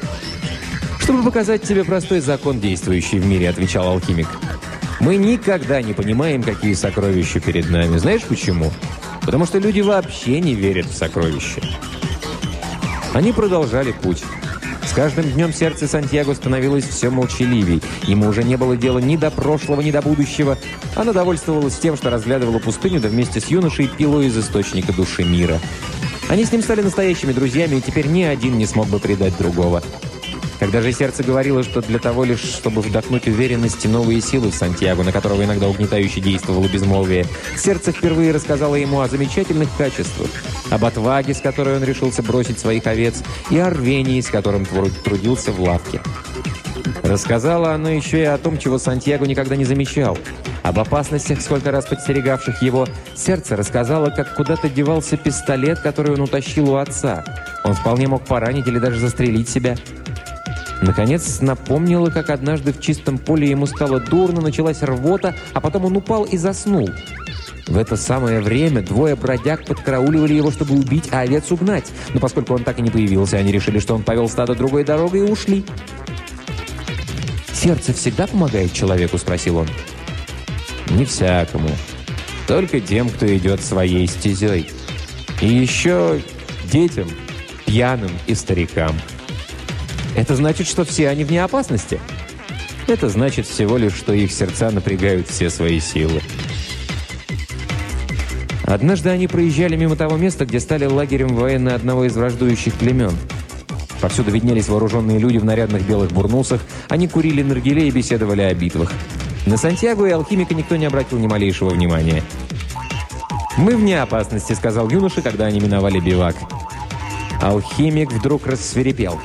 «Доверяй голосу сердца!» – вскричал он. «Но не забывай, что ты в пустыне. Когда идет война, душа мира тоже внемлет ей. Никто и ничто не остается в стороне от того, что происходит под солнцем». «Все одно целое», – подумал Сантьяго. И тотчас, словно бы в доказательство правоты старого алхимика, в пустыне появились два всадника, пустившиеся в догонку за путешественниками. «Дальше вам ехать нельзя», – сказал один из воинов, уравнявшись с ними. «Тут идут военные действия». «Нам недалеко», – отвечал алхимик, пристально глядя ему в глаза. «Да». Воины на мгновение замерли, а потом пропустили путников. Сантьяго был поражен. «Ты усмирил их взглядом!» «Взгляд показывает силу души», — отвечал алхимик. «Это так», — подумал юноша, вспомнив, что когда они проезжали мимо бивака, кто-то из воинов долго смотрел на них. Он находился так далеко, что даже лица его нельзя было разглядеть, и все-таки Сантьяго чувствовал на себе его взгляд. И вот когда они начали подъем в гору, закрывавшую весь горизонт, алхимик сказал, что до пирамид осталось два дня пути. «Но если нам скоро предстоит расстаться, научи меня алхимии». «Тебе уже нечему учиться. Ты знаешь, что наука — это в том, чтобы проникнуть в душу мира и найти там сокровища, предназначенные тебе». «Я говорю о другом. Я хочу знать, как превращать свинец в золото». Алхимик не стал нарушать безмолвие пустыни, а ответил лишь, когда они остановились на привал. Все во Вселенной развивается, перетекает из одного в другое.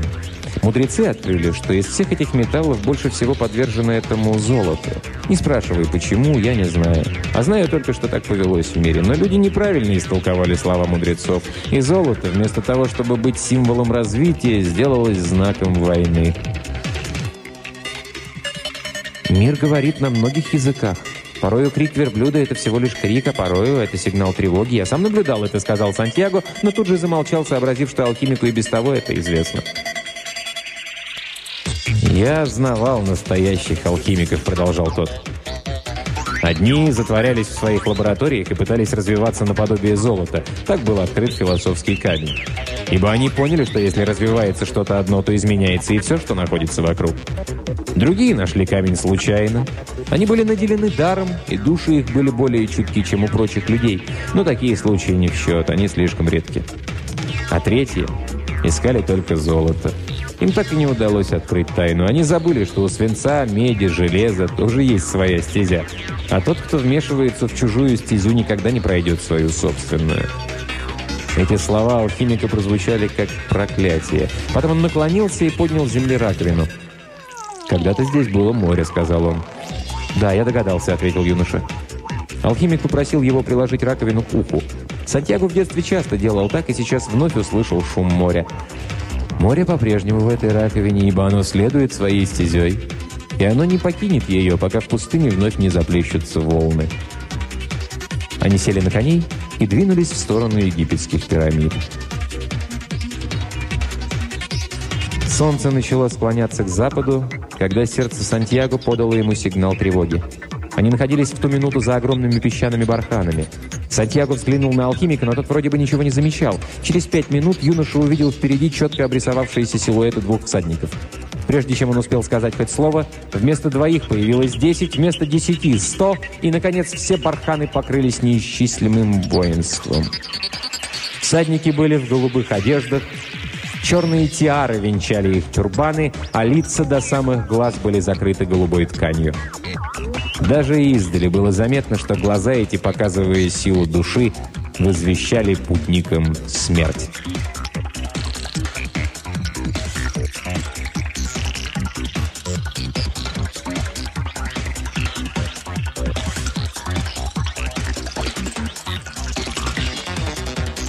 Сантьяго и алхимика привели в лагерь, втолкнули в шатер, подобного которому юноша еще ни разу не видел, и поставили перед вождем.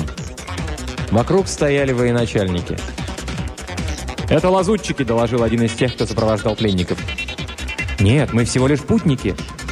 Три дня назад вас видели в лагере наших врагов. Вы говорили с кем-то из воинов».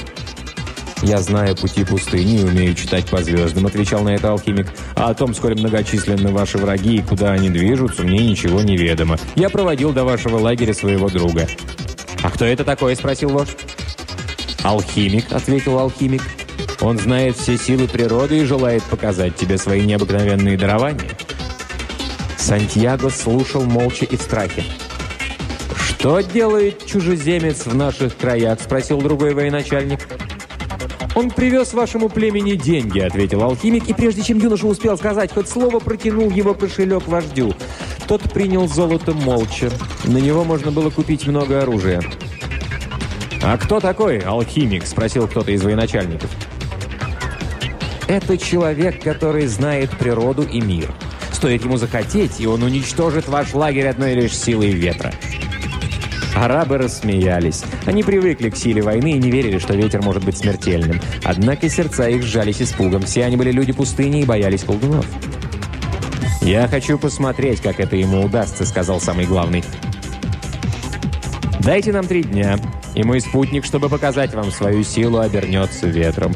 Если ему это не удастся, мы смиренно отдадим вам нашу жизнь». «Нельзя отдать то, что и так уже принадлежит мне», — надменно ответил военачальник, но согласился подождать три дня. Сантьяго оцепенел и онемел от ужаса. Алхимику пришлось за руку вывести его из шатра. «Не показывай им, что боишься. Это отважные люди, они презирают трусов».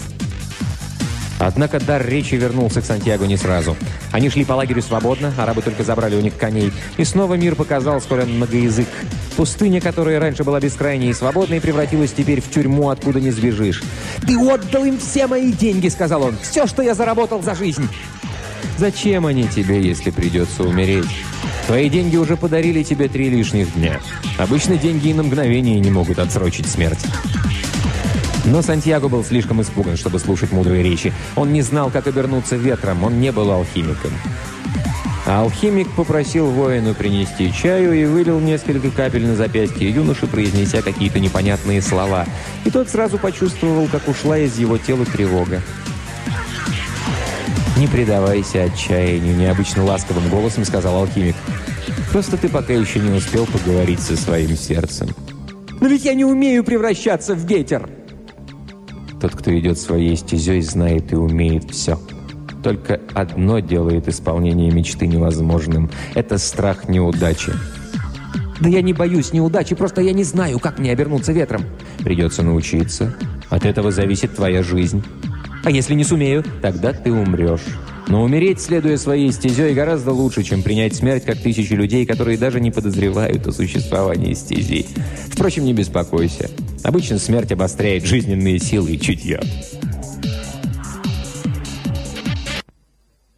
битва в лагерь привезли раненых. «Со смертью ничего не меняется», — думал Сантьяго.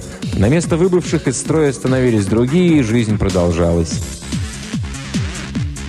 «Ты мог бы умереть попозже, друг мой», — сказал один из воинов, обращаясь к своему убитому товарищу. «Не теперь, а после войны, но так или иначе от смерти не уйдешь». Под вечер юноша отправился искать алхимика. «Я не умею превращаться в ветер», — сказал он ему. «Вспомни, что я тебе говорил. Мир — это всего лишь видимая часть Бога. Алхимия же переводит духовное совершенство в материю. «Что ты делаешь?» – спросил Сантьяго. «Кормлю своего сокола». «Зачем? Если я не сумею обернуться ветром, нас убьют». «Не нас, а тебя», – отвечал алхимик. «Я-то умею превращаться в ветер».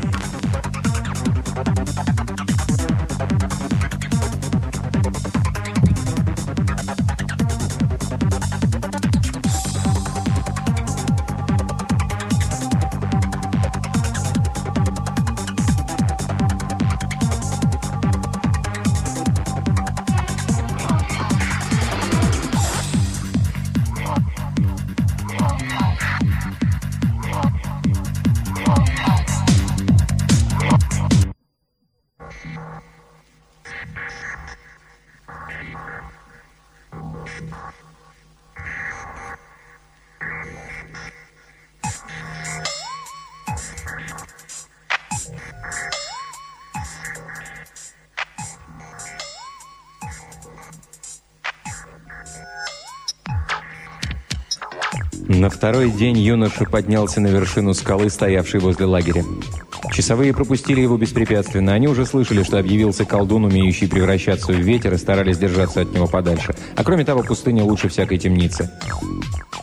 И весь день до вечера Сантьяго вглядывался в пустыню, слушался в свое сердце, а пустыня внимала его страху. Они говорили на одном языке –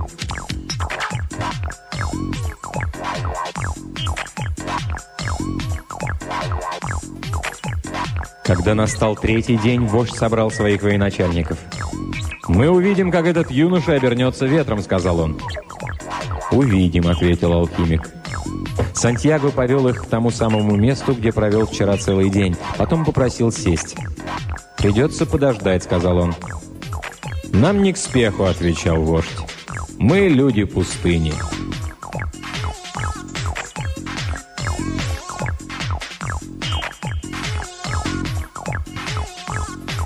Сантьяго смотрел на горизонт. Впереди были горы, песчаные барханы, скалы, стелились по пескам растения, умудрившиеся выжить там, где это было немыслимо. Перед ним лежала пустыня. Он шел по ней в течение стольких месяцев и все равно узнал лишь ничтожную ее часть. И встретил на пути англичанина, караваны, войну между племенами, оазис, где росло 50 тысяч пальм и было вырыто 300 колодцев. «Ну?» – спрашивала его пустыня. «Чего тебе опять надо? Разве мы вдосталь не нагляделись друг на друга вчера?» «Где-то там, среди твоих песков, живет та, кого я люблю», — отвечал Сантьяго. «И когда я гляжу на тебя, я вижу и ее. Я хочу вернуться к ней, а для этого мне необходима твоя помощь. Я должен обернуться ветром». «А что такое любовь?» — спросила пустыня. «Любовь? Это когда над твоими песками летит сокол. Для него ты как зеленый лук. Он никогда не вернется без добычи. Он знает твои скалы, твои барханы, твои горы, а ты щедра к нему». «Клюв сокола терзает меня», — отвечала пустыня. «Годами я взращиваю то, что послужит ему добычей, пою своей скудной водой, показываю, где можно утолить голод. А потом с небес спускается сокол, и как раз в те минуты, когда я собираюсь порадоваться тому, что в моих песках не пресекается жизнь, и уносит созданное мною. Но для того ты создавала это» для того, чтобы кормить сокола. А сокол кормит человека. А человек когда-нибудь накормит твои пески, и там снова возникнет жизнь, и появится добыча для сокола. Так устроен мир. Это и есть любовь. Это и есть любовь. Это то, что превращает добычу в сокола, сокола в человека, а человека в пустыню. Это то, что превращает свинец в золото, а золото вновь прячет под землей. «Я не понимаю смысла твоих слов», — отвечала пустыня. «Пойми тогда одно. Где-то среди твоих песков меня ждет женщина, и потому я должен вернуться ветром». Пустыня некоторое время молчала. «Я дам тебе пески, чтобы ветер мог взвихрить их, но этого мало. В одиночку я ничего не могу.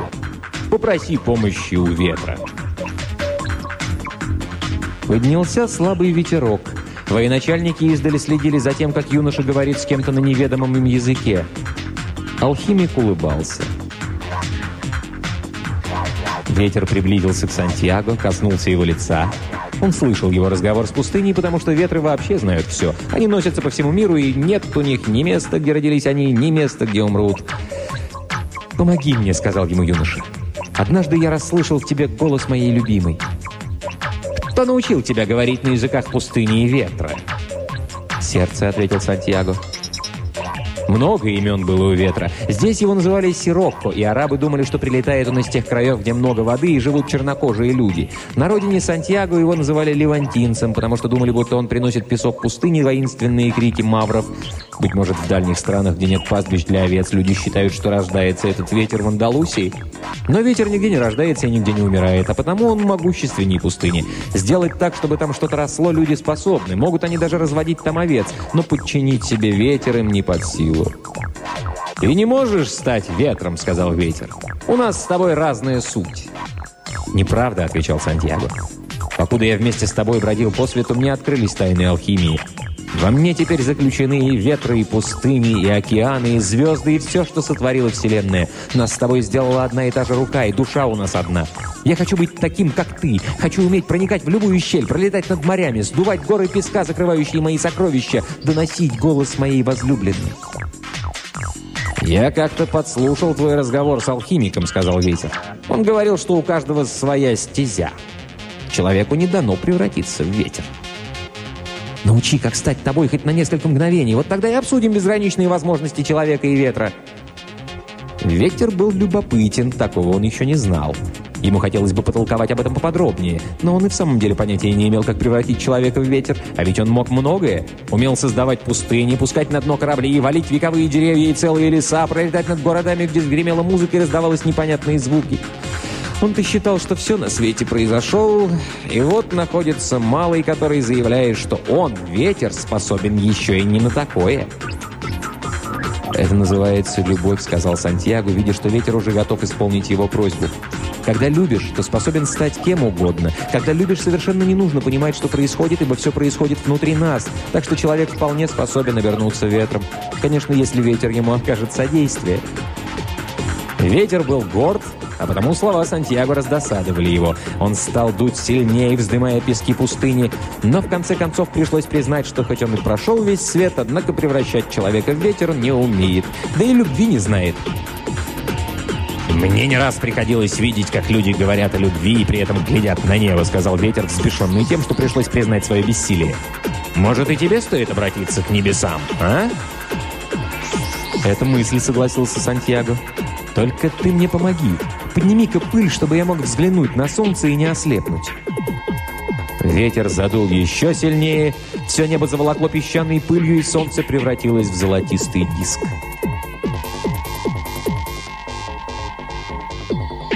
Те, кто наблюдал за этим из лагеря, почти ничего не различали. Люди пустыни уже знали повадки этого ветра и называли его «самум».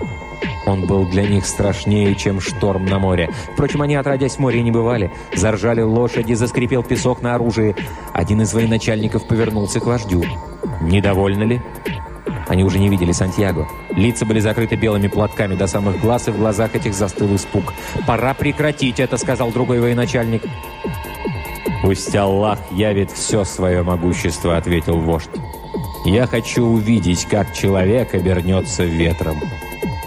Однако имена тех, кто высказал страх, он запомнил и решил, что когда ветер уляжется, снять обоих с должности, ибо людям пустыни страх неведом. «Ветер сказал мне, что ты знаешь любовь», — обратился Сантьяго к солнцу. «А если так, то должно знать и душу мира. Она ведь сотворена из любви».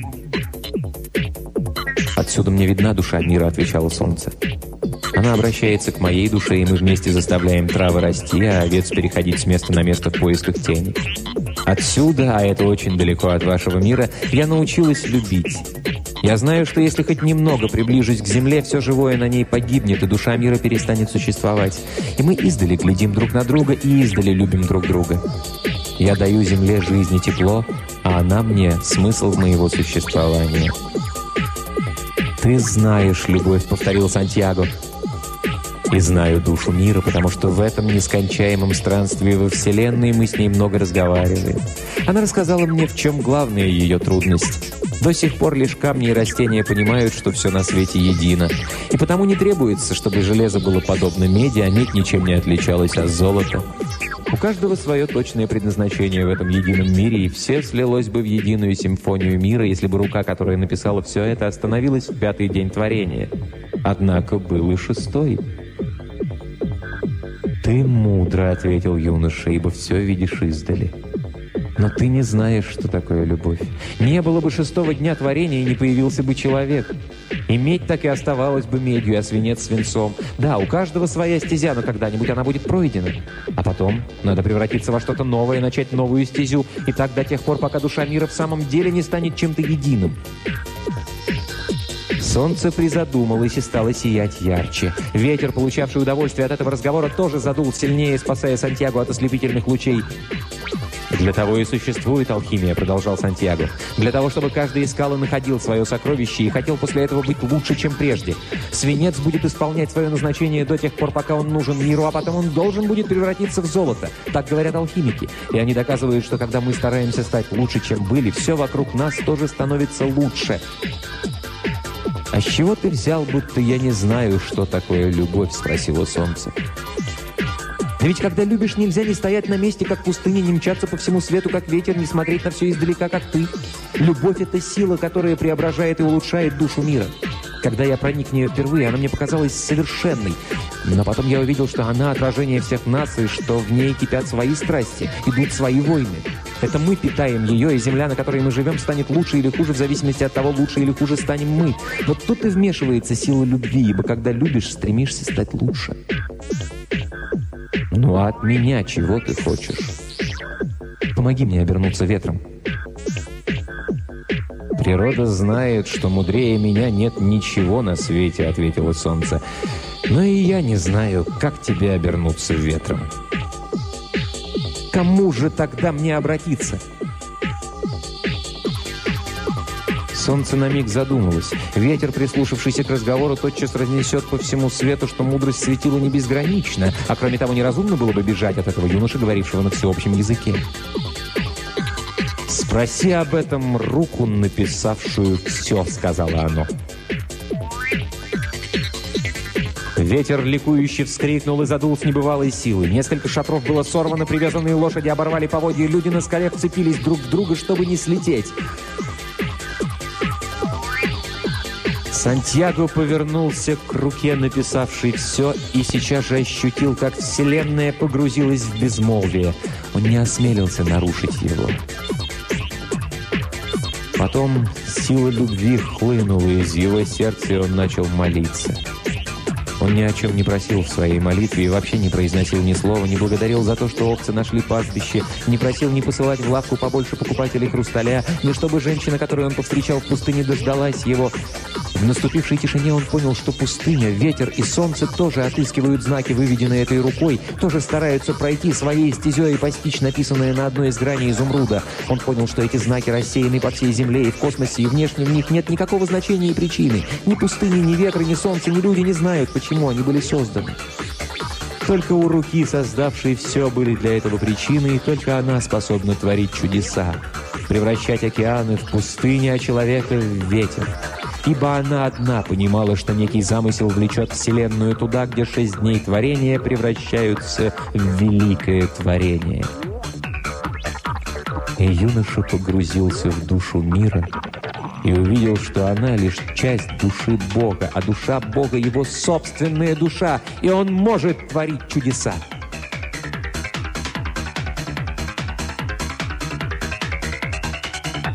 Самум дул в тот день как никогда — из поколения в поколение будет передаваться легенда о юноше, который превратился в ветер и едва не уничтожил весь лагерь, бросив вызов самому могущественному военачальнику пустыни.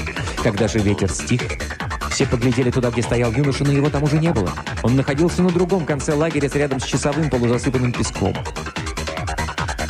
Колдовская сила напугала всех. Лишь двое улыбались. Алхимик, гордившийся своим учеником, и вождь племени. Он понимал, что ученик этот осознал могущество Всевышнего.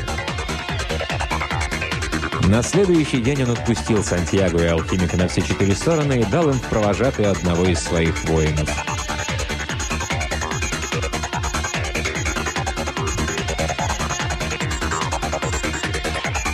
Они ехали весь день, и когда стало смеркаться, алхимик отправил воина обратно и слез с коня. «Дальше поедешь один», — сказал он Сантьяго. «До пирамид три часа пути». «Спасибо тебе», — отвечал юноша. «Ты научил меня всеобщему языку». «Я просто напомнил тебе то, что ты знала без меня». Алхимик постучал в ворота монастыря. К нему вышел монах в черном. Они о чем-то коротко переговорили, и алхимик пригласил Сантьяго войти. «Я сказал, что ты мне поможешь». На монастырской кухне алхимик развел огонь в очаге. Монах принес ему кусок свинца, и алхимик, опустив его в железный сосуд, поставил на плиту. Когда свинец расплавился, он достал из кармана стеклянное желтое яйцо, отколупнул от него крохотный, не больше булавочной головки осколок, обмазал его воском и бросил в расплавленный свинец. Жидкость стала красной, как кровь. Алхимик снял котел с огня и дал ей остыть, беседуя тем временем с монахом о войне в пустыне. «Боюсь, что это надолго», — сказал он. Монах досадовал. Из-за войны караваны уже давно стояли в Гизехе. «Но на все воля Божья», — добавил он смиренно. «Верно», — сказал алхимик. Когда котел наконец остыл, Сантьяго и монах в восторге переглянулись. Свинец, принявший круглую форму сосуда, в котором лежал, превратился в золото. «Неужели я когда-нибудь научусь этому?» – спросил юноша. «Это была моя стезя. Моя, а не твоя. Я просто хотел тебе показать, что это возможно». Они снова вернулись к воротам обители, и там алхимик разделил золотой диск на четыре части. «Это тебе», — сказал он, протягивая одну монаху, «за то, что всегда радушно встречал паломников». «За свое радушие я получаю слишком много», — возразил монах. «Никогда так больше не говори. Жизнь может невзначай услышать и дать в следующий раз меньше», — ответил алхимик и повернулся к Сантьяго. «А это тебе взамен тех денег, что достались вождю». Юноша тоже хотел сказать, что это золото стоит гораздо больше, но смолчал. «Это мне», — продолжал алхимик. «Я должен вернуться домой, а в пустыне идет война». Четвертый кусок он снова протянул монаху. «Это тоже для Сантьяго. Может понадобиться». «Но ведь я иду за сокровищами!» — воскликнул тот. «Я уже совсем близко!» «Я уверен, что ты их найдешь», — сказал алхимик. «Но тогда зачем мне золото?» «Потому что уже дважды ты лишался всего, что имел. В первый раз тебя обманул мошенник, во второй обобрал вождь. Я старый суеверный араб и верю в правоту нашей пословицы. Она гласит, что случилось однажды, может никогда больше не случиться. Но то, что случилось два раза, непременно случится и в третий. Они сели на коней. «Хочу рассказать тебе историю о снах», — молвил алхимик. «Подъезжай поближе». Юноша повиновался. «Так вот, жил да был в Древнем Риме во времена императора Тиберия один добрый человек, и было у него два сына. Один стал воином и отправился служить на самую дальнюю окраину империи. Второй писал стихи, приводившие в восхищение весь Рим. Однажды старику приснился сон, будто к нему явился невестный вестник и предрек ему, что слова, написанные одним из его сыновей, будут известны во всем мире, и люди спустя много сотен лет будут повторять их. Старик, заплакав от счастья, судьба была к нему щедра и милостива, и даровала высшую радость, какую может только испытать отец. Вскоре он погиб. Пытался спасти ребенка из-под тяжелой повозки, но сам попал под колеса. Поскольку жизнь он вел праведную, то прямо отправился на небеса, где повстречал вестника, явившегося к нему во сне. «Ты был добрым и хорошим человеком», — сказал он ему. «Жизнь твоя исполнена была любви, а смерть достоинства. Я могу выполнить любую твою просьбу». «И жизнь была ко мне добра», — отвечал старик. «Когда ты явился мне во сне, я почувствовал, что все мои усилия были не напрасны. Ибо стихи моего сына будут переходить из поколения в поколение. Для себя мне просить нечего, но всякий отец гордился бы славой того, кого он пестовал, учил и наставлял. А потому мне хотелось бы услышать в далеком будущем слова моего сына. Вестник прикоснулся к его плечу, и оба они в мгновение ока очутились в далеком будущем, в огромном городе среди тысяч людей, говоривших на неведомом языке. Старик опять прослезился от радости. «Я знал, что стихи моего сына переживут века», — сквозь слезы сказал он. «Ответь мне, какие его строки повторяют все эти люди?» Вестник ласково усадил старика на скамейку и сам сел с ним рядом. «Стихи твоего сына прославились на весь Рим, все любили их и наслаждались ими. Но кончилось царствование Тиберия, и их забыли.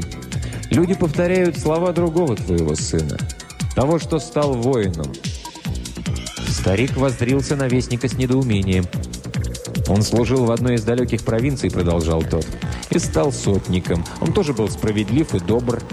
Как-то раз заболел один из его рабов, он был при смерти. Твой сын, услышав, что появился некий целитель, пустился на поиски этого человека, а по пути узнал, что этот человек – Сын Божий. Он встретил людей, исцеленных им, услышал его учение и, хоть и был римским сотником, перешел в его веру. И вот однажды утром предстал перед ним и рассказал, что слуга его болен. И учитель, как называли этого человека, собрался идти за ним, но сотник был человеком веры, и заглянув в глаза учителю, он понял, что стоит перед Сыном Божьим. Вот тогда твой сын и произнес слова, которые не позабудутся во веки веков. Он сказал так. «Господи, я недостоин, чтобы Ты вошел под кров мой, но скажи только слово, и выздоровеет слуга мой». Алхимик тронул лошадь. Каждый человек на Земле, чем бы он ни занимался, играет главную роль в истории мира. И обычно даже не знает об этом. Сантьяго улыбнулся. Он никогда не думал, что жизнь может быть так важна для пастуха. «Прощай», — сказал алхимик. «Прощай», — ответил юноша.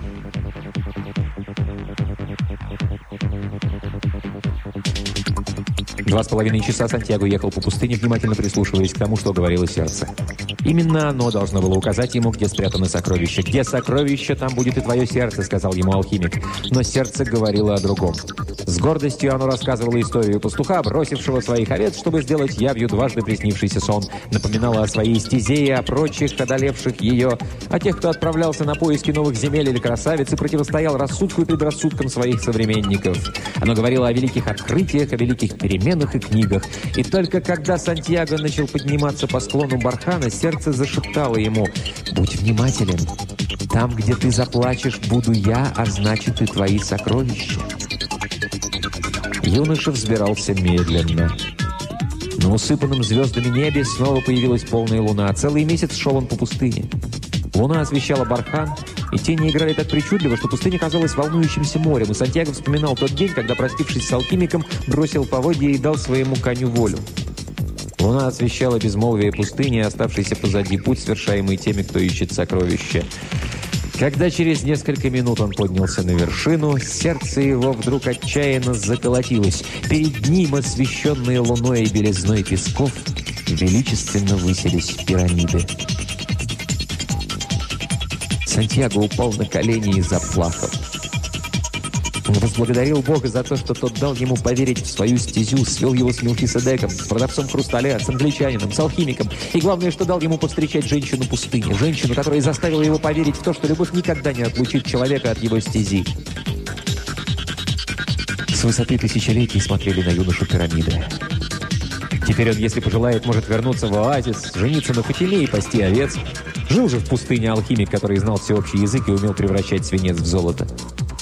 Сантьяго некому показывать свое искусство, некого дивить плодами своей мудрости. Следуя своей стезей, он выучился всему, что было ему нужно, и испытал все, о чем мечтал.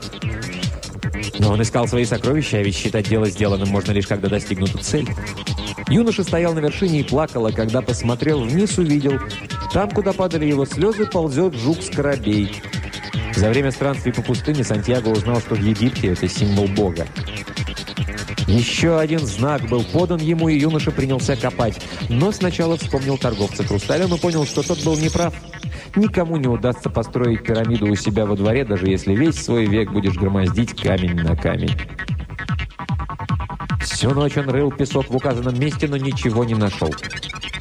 С вершин пирамид безмолвно смотрели на него тысячелетия. Однако он не сдавался. Копал и копал, борясь с ветром, который то и дело снова заносил песком яму. Сантьяго выбился из сил, изранил руки, но продолжал верить своему сердцу, которое велело искать там, куда упадут его слезы. И вдруг, в ту минуту, когда он вытаскивал из ямы камни, послышались шаги. Сантьяго обернулся и увидел людей. Их было несколько, и они стояли спиной к свету, так что он не мог различить их лиц. «Что ты здесь делаешь?» – спросил один. Юноша ничего не ответил. Страх охватил его, ибо теперь ему было что терять. «Мы сбежали с войны», — сказал другой. «Нам нужны деньги. Что ты спрятал здесь?» «Ничего я не прятал», — отвечал Сантьяго. Но один из дезертиров вытащил его из ямы, второй обшарил его карманы и нашел слиток золота. «Золото!» — встречал он. Теперь луна осветила его лицо, и в глазах грабителя Сантьяго увидел свою смерть. «Там должно быть еще», — сказал второй. Они заставили Сантьяго копать, и ему пришлось подчиниться. Но сокровищ не было, и тогда грабители принялись бить его. И били до тех пор, пока на небе не появился первый свет зари. Одежда его превратилась в лохмотье, и он почувствовал, что смерть уже близка. Ему вспомнились слова алхимика. «Зачем тебе деньги, если придется умереть? Деньги и на мгновение не могут отсрочить смерть».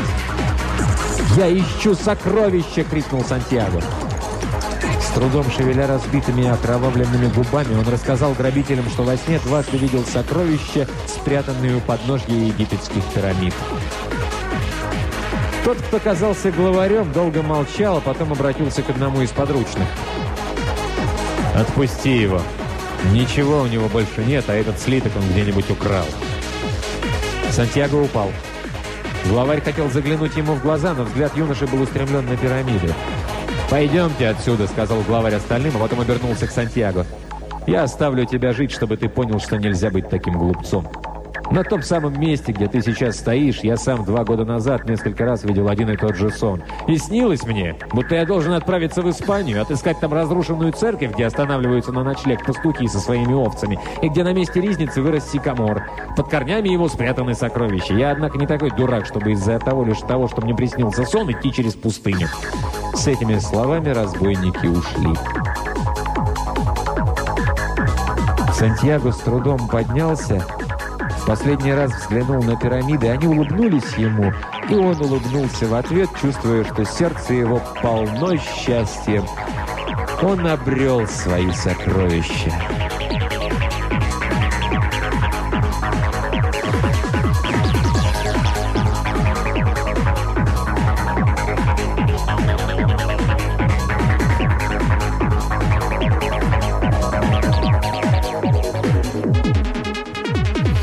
Эпилог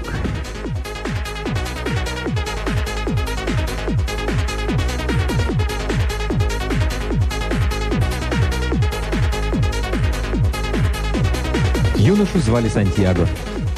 Было уже почти совсем темно, когда он добрался до полуразвалившейся церкви.